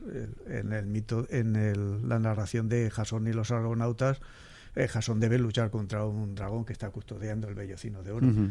Ellos, eh, lógicamente, cuando contaban o leían en público ese tipo de narraciones, eran conscientes de que esos animales no existían, pero eh, habían recibido y mantenido esa tradición. Los campesinos españoles igual y durante toda la Edad Media el imaginario se, se mantiene. Mm. ¿eh? Eh, en parte herencia del mundo griego y luego las aportaciones que puedan hacer los, los propios musulmanes con la invasión de, de la península. Y la cultura persa exactamente igual. Ellos tenían un, un león extraordinario que, que, era capaz de derrotar a ejércitos enteros. Y bueno, pues es, pero eso bien es antiquísimo. El, quizás no es tan importante el, origen cronológico eh, como la, la, pervivencia y cómo se entiende eh, las leyendas y en qué contexto se, se transmiten y para qué se usan. ¿eh?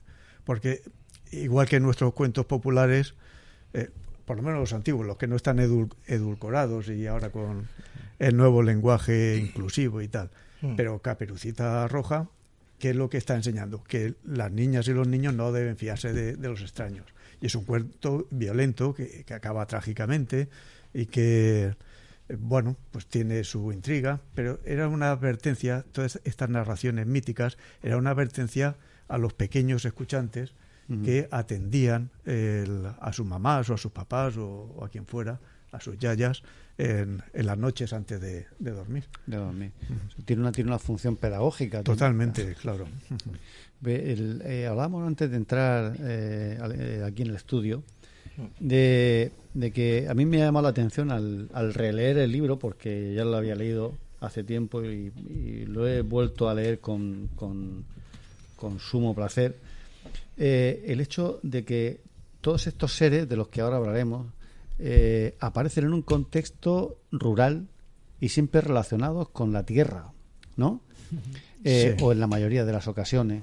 los campesinos, la gente de las aldeas, dependen de que, de que haya buen tiempo para que la cosecha madure y puedan recogerla sin problemas, pero viene una granizada o viene un rayo o viene tal y entonces se les acaba todo y se mueren de hambre. Entonces es una manera de, de, de mm, protegerse contra, contra esos seres que parece que atraen, que atraen las nubes, que atraen el, el pedrisco, que atraen todo este, toda esta serie de, elementos tan dañinos para la tierra, y es una manera de, protegerse, ¿no?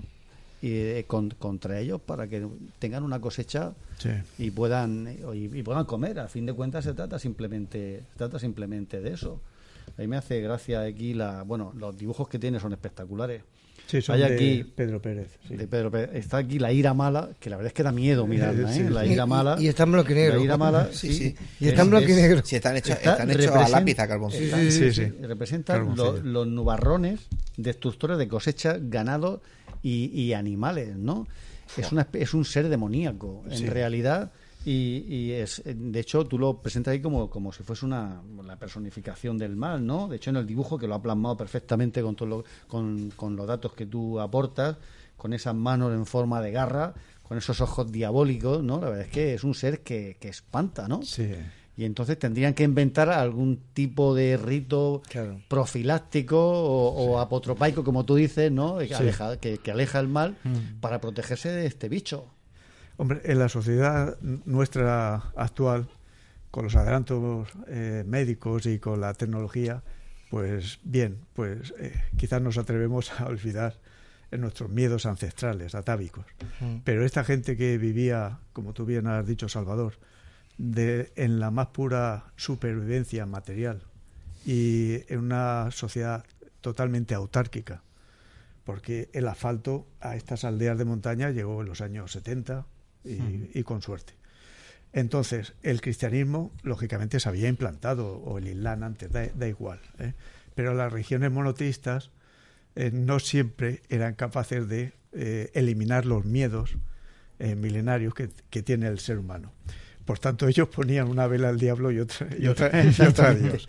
Además, hay un, eh, un nonagenario de, de Yeste nos, nos dijo precisamente una oración que no me voy a privar de leerla eh, para combatir la ira mala. Y eh, la leo porque es muy bonita, es pura poesía. Dice, cuando nuestro Señor Jesucristo andaba, de noche y de día, Él no paraba. Se encontró con la ira mala y le dice, ah, ira mala, andebas, voy a animalico y hacienda a hacer mal ay, ira mala, no vayas, que nuestro Señor Jesucristo la tiene con su capa muy bien cubreada. Eh, la, la, oración es una oración pagana total, eh, totalmente. Sí.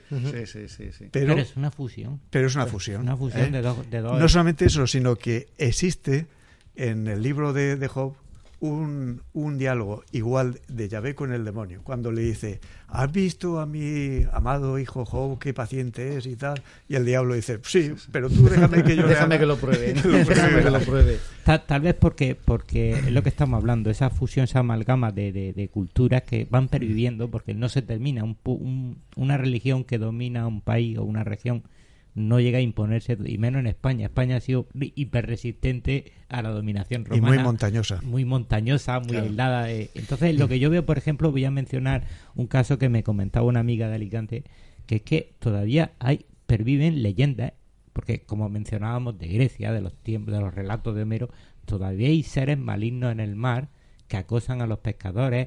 Eh, hay seres, el mm. marino, la leyenda ah, del marino ahogado, que de vez en cuando sale del agua y puede llevarse a alguien con él. Es decir, perviven a través de los siglos aquí en la región, bueno, en las costas. Eh, es decir, estamos en un entorno privilegiado, montaña, mar, y todas tienen su propio. Mm, sí, eso, eh, Juan Ruiz Parra, que es de, Águilas, eh, se lo dije, digo, mira, yo el, no he tocado los seres fantásticos del mar. Meteré tu mano a eso porque tú vives en la costa. Y él publicó un librito hace unos años, no recuerdo el nombre, que él me disculpe, pero vamos, que merece, merece la pena porque él toca desde el Mar Menor hasta, ah. hasta la frontera con Andalucía. Y, y, Juan Francisco, ¿y qué más serie hay aparte de la, de por ejemplo, de que la cosecha salga bien o salga mal? ¿Qué, ¿Qué, más seres hay? Pues pues mira, desde la luna hasta lo, que queráis. Podemos elegir el, el que Hay, hay, uno, alguno más. Hay, uno que a mí me ha hecho mucha gracia. Ya sé por qué en Murcia llueve poco y cuando llueve ah, nos ahogamos. El nulo el cojo. Nulo cojo. el nulo, cojo. Sí, cuando nulo cojo. Cuando, exactamente, las nubes se reparten por España, entonces hay, Aquí no tocamos hay zonas de España en las que descargan a base de bien y siempre hay lluvia, pero la que le toca a la región de Murcia está coja. Y siempre llega tarde. Y, es pequeñita. Y, mal. y, mal. Entonces, en un momento determinado, las demás nubes se comparecen y entonces vienen todas con ellas y descargan todas juntas. Y por eso vienen las inundaciones y casi nos ahogamos. Es la explicación. la explicación ancestral. Porque hubo que adaptar la versión y ahora son las avionetas con el producto. Los, los nochebuenos. Anda, eso, es, muy interesante, sí. Eran eran los tarugos de los troncos de, de leña que en Nochebuena y en Navidad eh, no llegaban a consumirse enteramente. Ah. Entonces se guardaban y esas cenizas luego se dispersaban en el campo y se suponía que o en los establos y se suponía que daban buenas cosechas o protegían al ganado de osos y de lobos cuando había osos y lobos ayudaban a las mujeres a parir bien es lo mismo que las ramas de olivo o de las palmas de, palmera que se usan en Domingo de Ramos, Domingo de Ramos o Jueves Santo, que también se guardan, ¿eh? porque son, son elementos vitales, han estado en contacto con la divinidad y por tanto adquieren su, eh, su sacralidad, su poder mágico o su poder espiritual. en Jueves Santo, por ejemplo, cualquier leña, cualquier tipo de leña en general que haya sido recogida en, jueves en jueves santo también sirve para alejar las tormentas. Se quemaba entonces eso tiene una virtud que era capaz de alejar los huevos puestos por la gallina. En Jueves Santo tenían una virtud terapéutica y, podían, y podían curar, porque habían sido puestos en Jueves Santo. Como las plantas de San Juan. En las plantas de San Juan también ese rocío de, esa noche es... Antes de que le diera el sol a, las plantas o, o, al agua o al aire. Tanto plantas como aire y agua son, son dispensan poderes eh, mágicos, dan salud y dan belleza fundamentalmente. ha, sido por Yeste, por aquella zona. Yo la, he trabajado mucho. Eh, hace ya muchos años me gusta esa, esa zona, es espectacular. Eh, ¿Hay alguna que te haya llamado mucho la atención? Del... De, de, seres de allí que te hayan ah, contado. es muy interesante el caso de los lobos hechizos. Ah, porque en realidad lo que estaba reflejando es la pobreza y la miseria que, había entre los jornaleros. Para esta gente los lobos hechizos eran el hombres, hombres lobos, lo que ahora decimos, pero en realidad que eran los más pobres, los que iban sucios, desarrapados, malolientes, etcétera. ¿Y qué, qué, hacían? Pues asaltar a los caminantes porque tenían más hambre que un maestro de escuela antiguo y eh, solicitaban pues un poco de comida y ya está. Y entonces la forma de protegerse era darle una limona a los lobos hechizos. Los campesinos decían, a veces iban con lobos de cuatro patas. Es decir, pero en realidad era un pobre, un pobre personaje que vivía en una cueva abandonado y olvidado de todo. José abandonado con la una gran barba, harapiento. Sí, sí. José Antonio, la leyenda de por qué Águila se llama Águila. Ay de, esa no me acuerdo, eso lo dio Juan Son lo de las, las águilas, de, Eneas. Las águilas de, Eneas, que sobrevolaron la zona. pero ese tipo de leyendas, curiosamente, a un campesino no le preguntes quién era, quién demonios era Eneas porque no lo sabe. Porque no sabe. Porque muchas de esas leyendas surgen en el siglo XVIII con los, los llamados falsos cronicones o gente ilustrada que trata de enaltecer su patria de origen, ya sea mm, Jumilla, Yecla el Orca, etcétera. y entonces inventan leyendas que vinculan con la mitología clásica. En, en, Cádiz, en Tarifa, hay una leyenda de origen árabe, el periodo de, la ocupación árabe, donde, donde se dice que hay, un, un, pequeño promontorio, una lengua de piedra que entra en el mar y entonces te cuentan que eso fue el intento de Alejandro Magno de construir un puente para saltar el estrecho. Fijaos bien, pero eso es origen árabe, no es cristiano. y todavía ha perdurado la leyenda entre los vecinos de Tarifa. Claro, es que tener antepasados ilustres es muy importante para la población. claro. El realza el prestigio. Pero Juan, Francisco, las encantadas. Ah, eso es fantástico, eso es un mundo precioso. En las encantadas, el, pueden venir del mundo romano, seguramente, pero eran seres femeninos de extraordinaria belleza que desaparecían en la noche de San Juan en cuevas o en fuentes y que encendían un fuego. Mm. Encender un fuego en San Juan es muy importante porque es cuando empieza a declinar, curiosamente, el sol. Aunque haga mucho calor en verano, pero el sol comienza a cortar su duración eh, eh, el día. Y en consecuencia, encender el fuego es un rito de mantenimiento de, la fuerza solar. Y planteaba una cosa muy interesante en las esfinges, porque se solían aparecer solamente a los hombres, a chicos jóvenes. Y le plantean un enigma, como si fuera una esfinge. Y le dicen, ¿qué es, más bello, eh, ¿qué es más bello? ¿El espejo o el peine? ¿Que llevo o yo? Y el avispado mozo debía elegir siempre el objeto profiláctico, el objeto protector, un peine o un espejo. No, es más, más bonito el espejo. Maldito sea, que me has vuelto a, encantar por otros mil años. Si elegías a la encantada, tú ocupabas su, su lugar. ¿eh? Qué fuerte. Eh, y en mucho, pero eso se da en todo el folclore europeo. En muchos cuentos, el, la pareja de amantes huye de una bruja eh, clavando un peine en el suelo. Y del peine de las púas sale un bosque entero que separa a los perseguidos de la perseguidora. Fuerte. Los dioses menudos.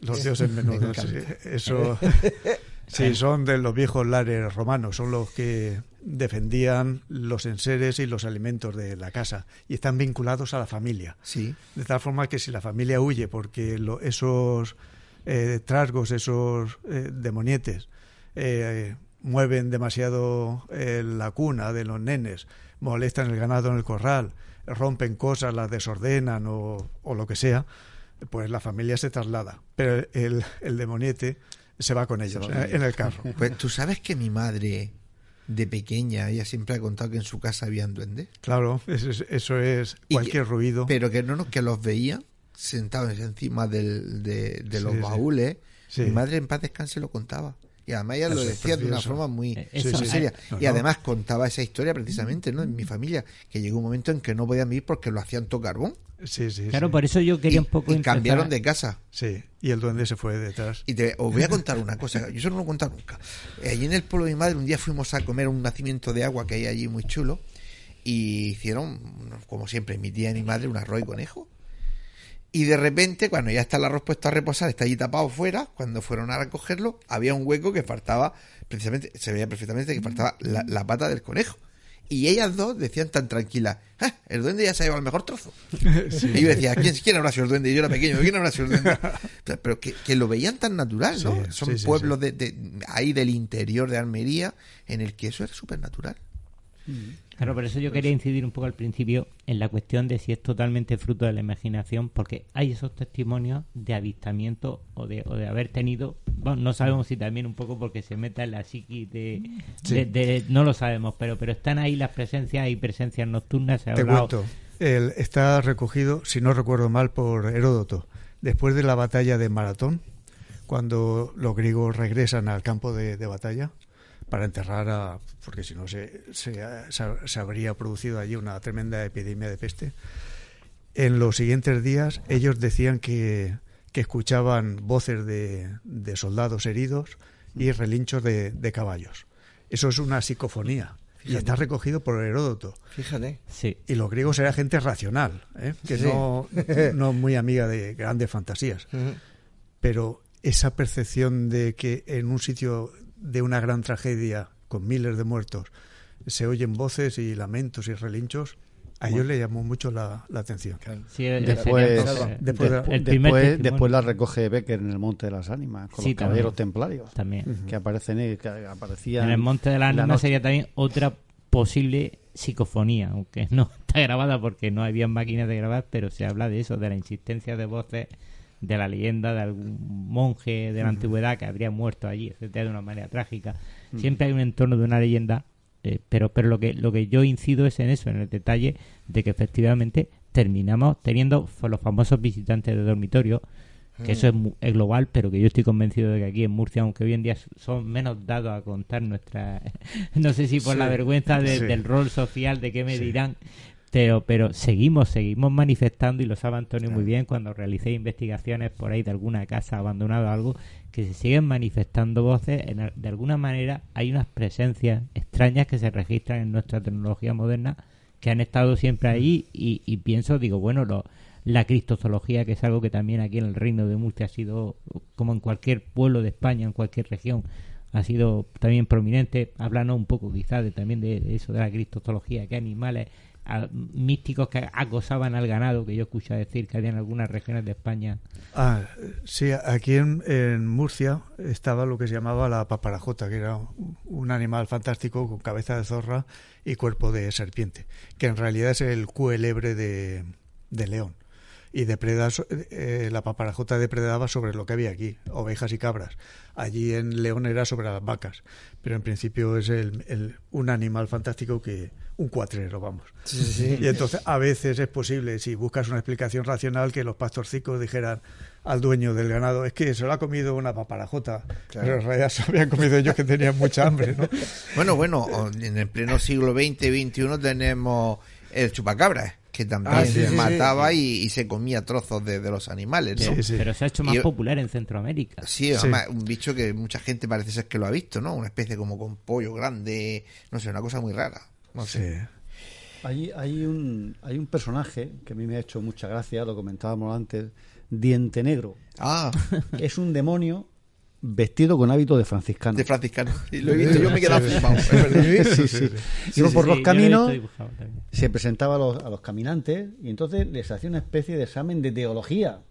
Les preguntaba, sí, por el símbolo de la fe cuántos son los evangelios, son cuatro, cuántos, eh, en fin, y, exactamente. Y si no, y si no se lo, y si no lo sabían, se los podía llevar con ellos. Sí, sí, era, un, era un ser eh, muy, muy, muy peligroso.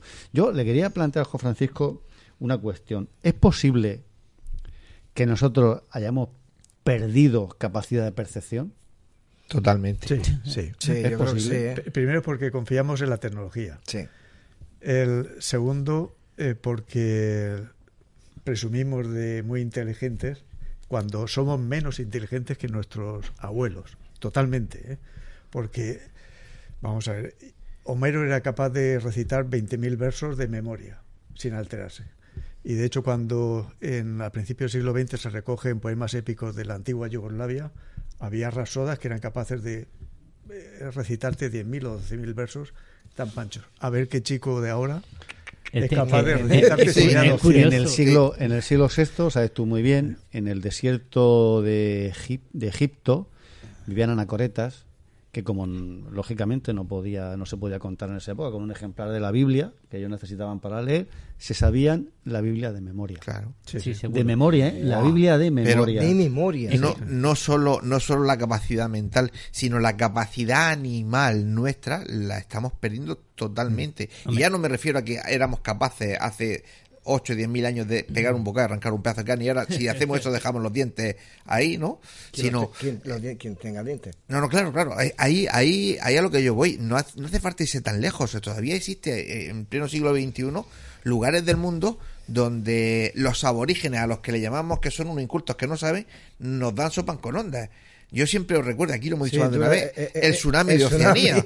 Cuando allí todo el animal que estaba suelto y los aborígenes que estaban a la orilla de la playa Salieron corriendo y se subieron al alto de la montaña. Y a los dos días vino el tsunami y se los llevó a todos. Y le decía a los aborígenes, ¿pero cómo lo sabíais? la naturaleza, fijaros. Solo hay que fijarse un poco en la naturaleza para ver que, que, venía algo. ¿no? con el suficiente tiempo antelación. Pero lo que sucede, yo, por ejemplo, lo que, lo que sí vengo a contar siempre es que mi abuelo, por ejemplo, era un hombre que, frente a él yo soy un inútil. Él era un sabio, en el sentido que conocía todas las plantas, los animales. Su profesión era veterinario del ejército. Lógicamente no habían tanques, habían caballos, pero pero es que en cuanto a las plantas, yo le he visto trabajar con sus manos de una manera que yo envidio. Y sabía eh, orientarse. Tenían que fabricar. Ahora, si no va con el maldito jefe, eso es móvil. pero sabían orientarse. Sabían orientarse por naturaleza. es decir, cualquier persona sabía orientarse. Ahora, cualquiera de nosotros nos perdemos, nos dan dos vueltas y nos perdemos eh, aquí en medio del monte la Santa. Sí, hay gente que se pierde por ir por la sierra. Eh, os cuento una cosa para que, de la huerta de Murcia. hicimos un trabajo sobre el Tribunal de los Hombres Buenos, que merece un programa monográfico. Y le preguntábamos a. Vas a venir, lo vamos a hacer. A, veces es verdad. A veces es verdad, Y le preguntamos a a un aciquiero de estos antiguos, digo, pero bueno, ustedes no tenían leyes escritas y dice, no, no, era todo de memoria, porque si un hombre no sabe expresarse de palabra ante un tribunal, ¿para qué sirve?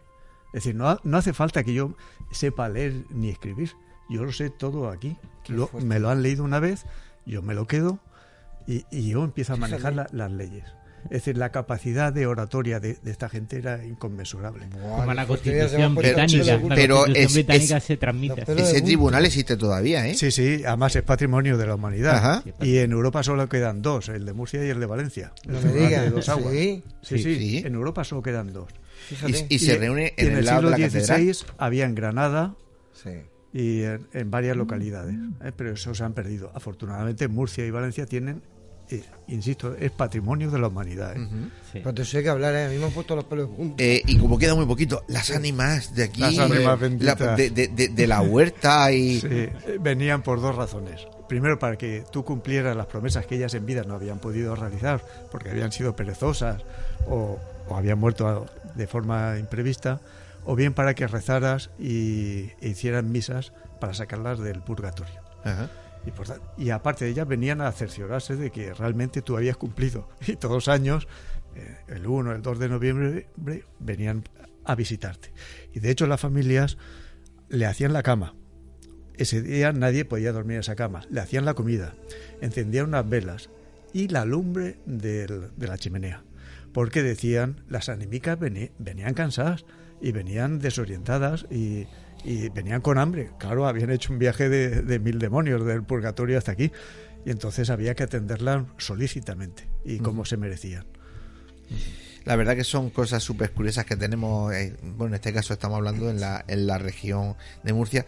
Yo, sobre todo en la zona de la huerta todavía, cuando llega el día de, de Dos Santos y todas esas cosas, como hay gente que sigue, sigue manteniendo la tradición, preparándolo todo, no dejando la cama sin hacer al día siguiente, esa misma noche buscando el rocío como hablábamos antes.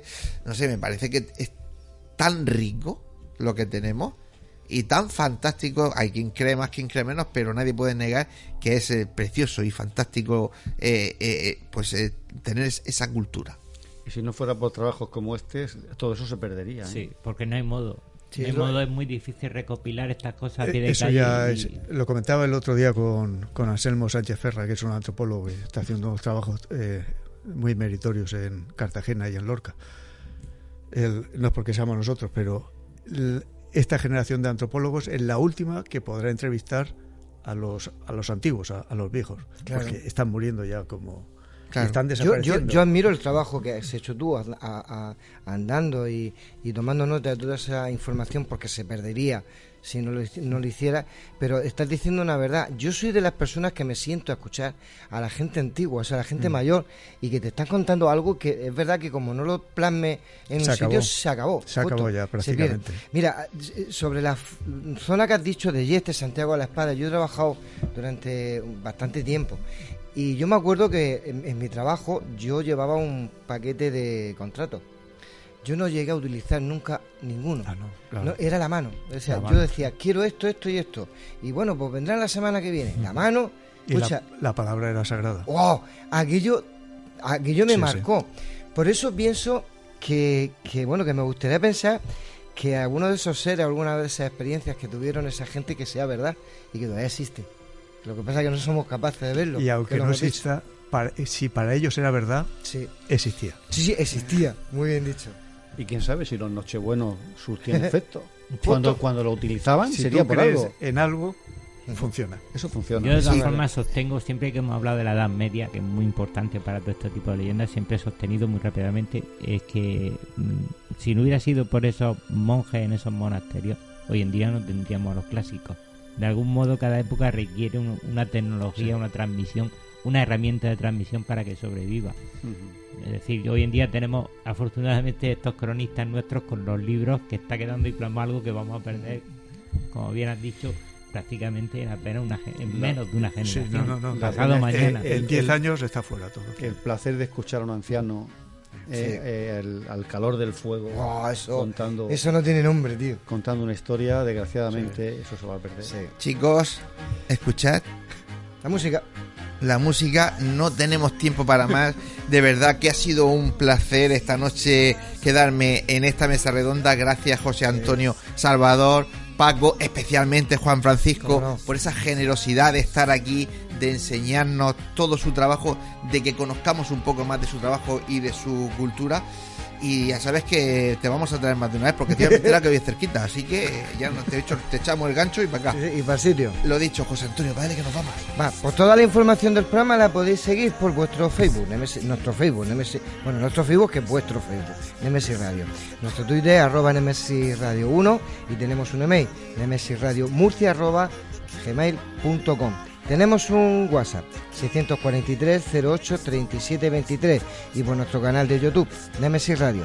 En todas nuestras vías de contacto podéis dejarnos vuestros mensajes con cualquier cosa que queráis contarnos.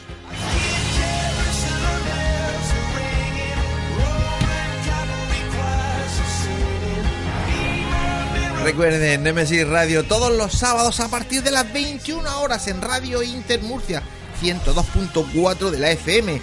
En redifusión también nos podéis escuchar de 1 a 3 de la madrugada, pues de los jueves a los viernes.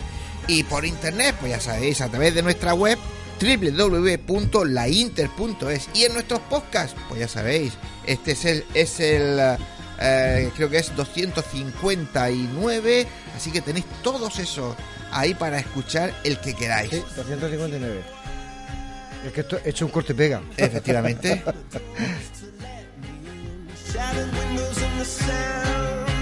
y como no hay que perder las buenas costumbres, no olvidéis que nuestras voces viajan ya por el universo. Queridos oyentes, que tengan, tengáis una feliz semana y os esperamos, ya lo sabemos, el próximo sábado, aquí a las 21 horas en MS Radio.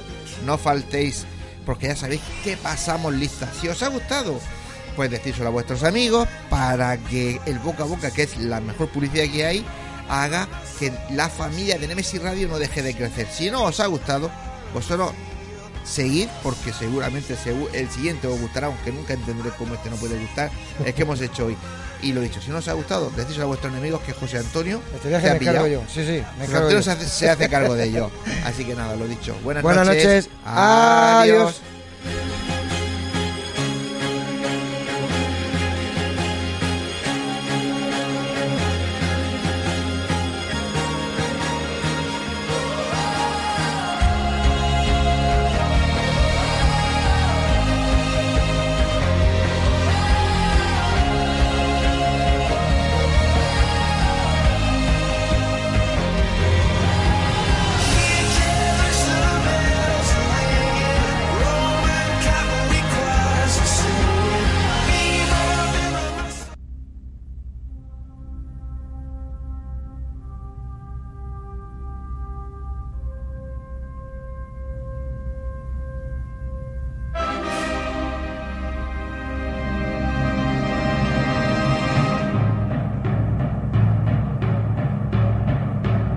¿Estamos solos en el universo?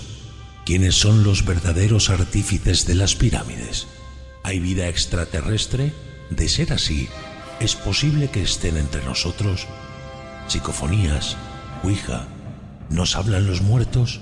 Némesis Radio, viajando en lo desconocido, sobrepasando el horizonte de las conciencias. Programa escrito, dirigido y presentado por Antonio Pérez y José Antonio Martínez todos los sábados a las 21 horas en Radio Inter Región de Murcia, Némesis Radio.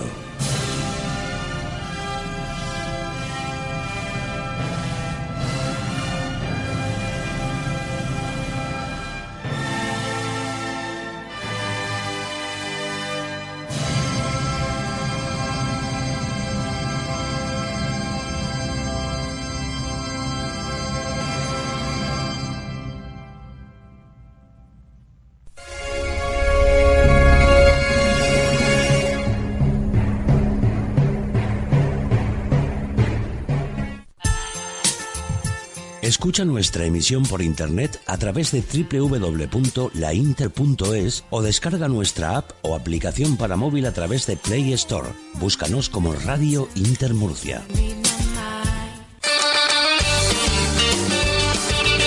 Si vienes, la meseguera se siente. La meseguera se disfruta. Restaurante y hotel La Meseguera. Por tradición y calidad, no te la puedes perder. Para reservas, al teléfono 968 840352. En la alberca y el mazarrón, La Meseguera. Todo un placer para disfrutar y sentir. Grupo La Meseguera.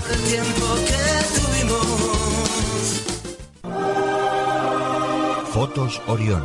Hay momentos importantes en tu vida que no puedes dejar pasar. Inmortaliza tu evento en fotografía y vídeo con Fotos Orión porque las cosas especiales solo ocurren una vez. Fotos Orión. Profesionalidad y confianza. Calle La Gloria, número 32, frente Antiguo Tornel, La Alberca, Murcia. Teléfono 868 94 30 13. Atraviesa por tu cuenta y riesgo la puerta cerrada que te lleva hacia un mundo oculto ¿Quieres que investiguemos tu caso? Contacta con nosotros a través de nuestras vías de comunicación. Facebook, GOIS, Grupo Operativo de Investigación Sobrenatural. Canal de YouTube, GOIS Investigación. Deja tu visita y suscríbete. Para más información, escribe nuestro correo goisinvestigación.gmail.com ¿A qué esperas? Adéntrate.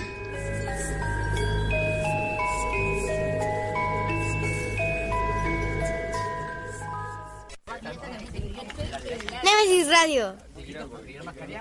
Nemesis Radio. Nemesis Radio. Nemesis Radio. Nemesis Radio. Nemesis Radio. Nemesis Radio. Nemesis Radio. Radio Inter. Actualidad, debates, entretenimiento, cultura, salud, deportes. La información que querías en la radio que esperabas.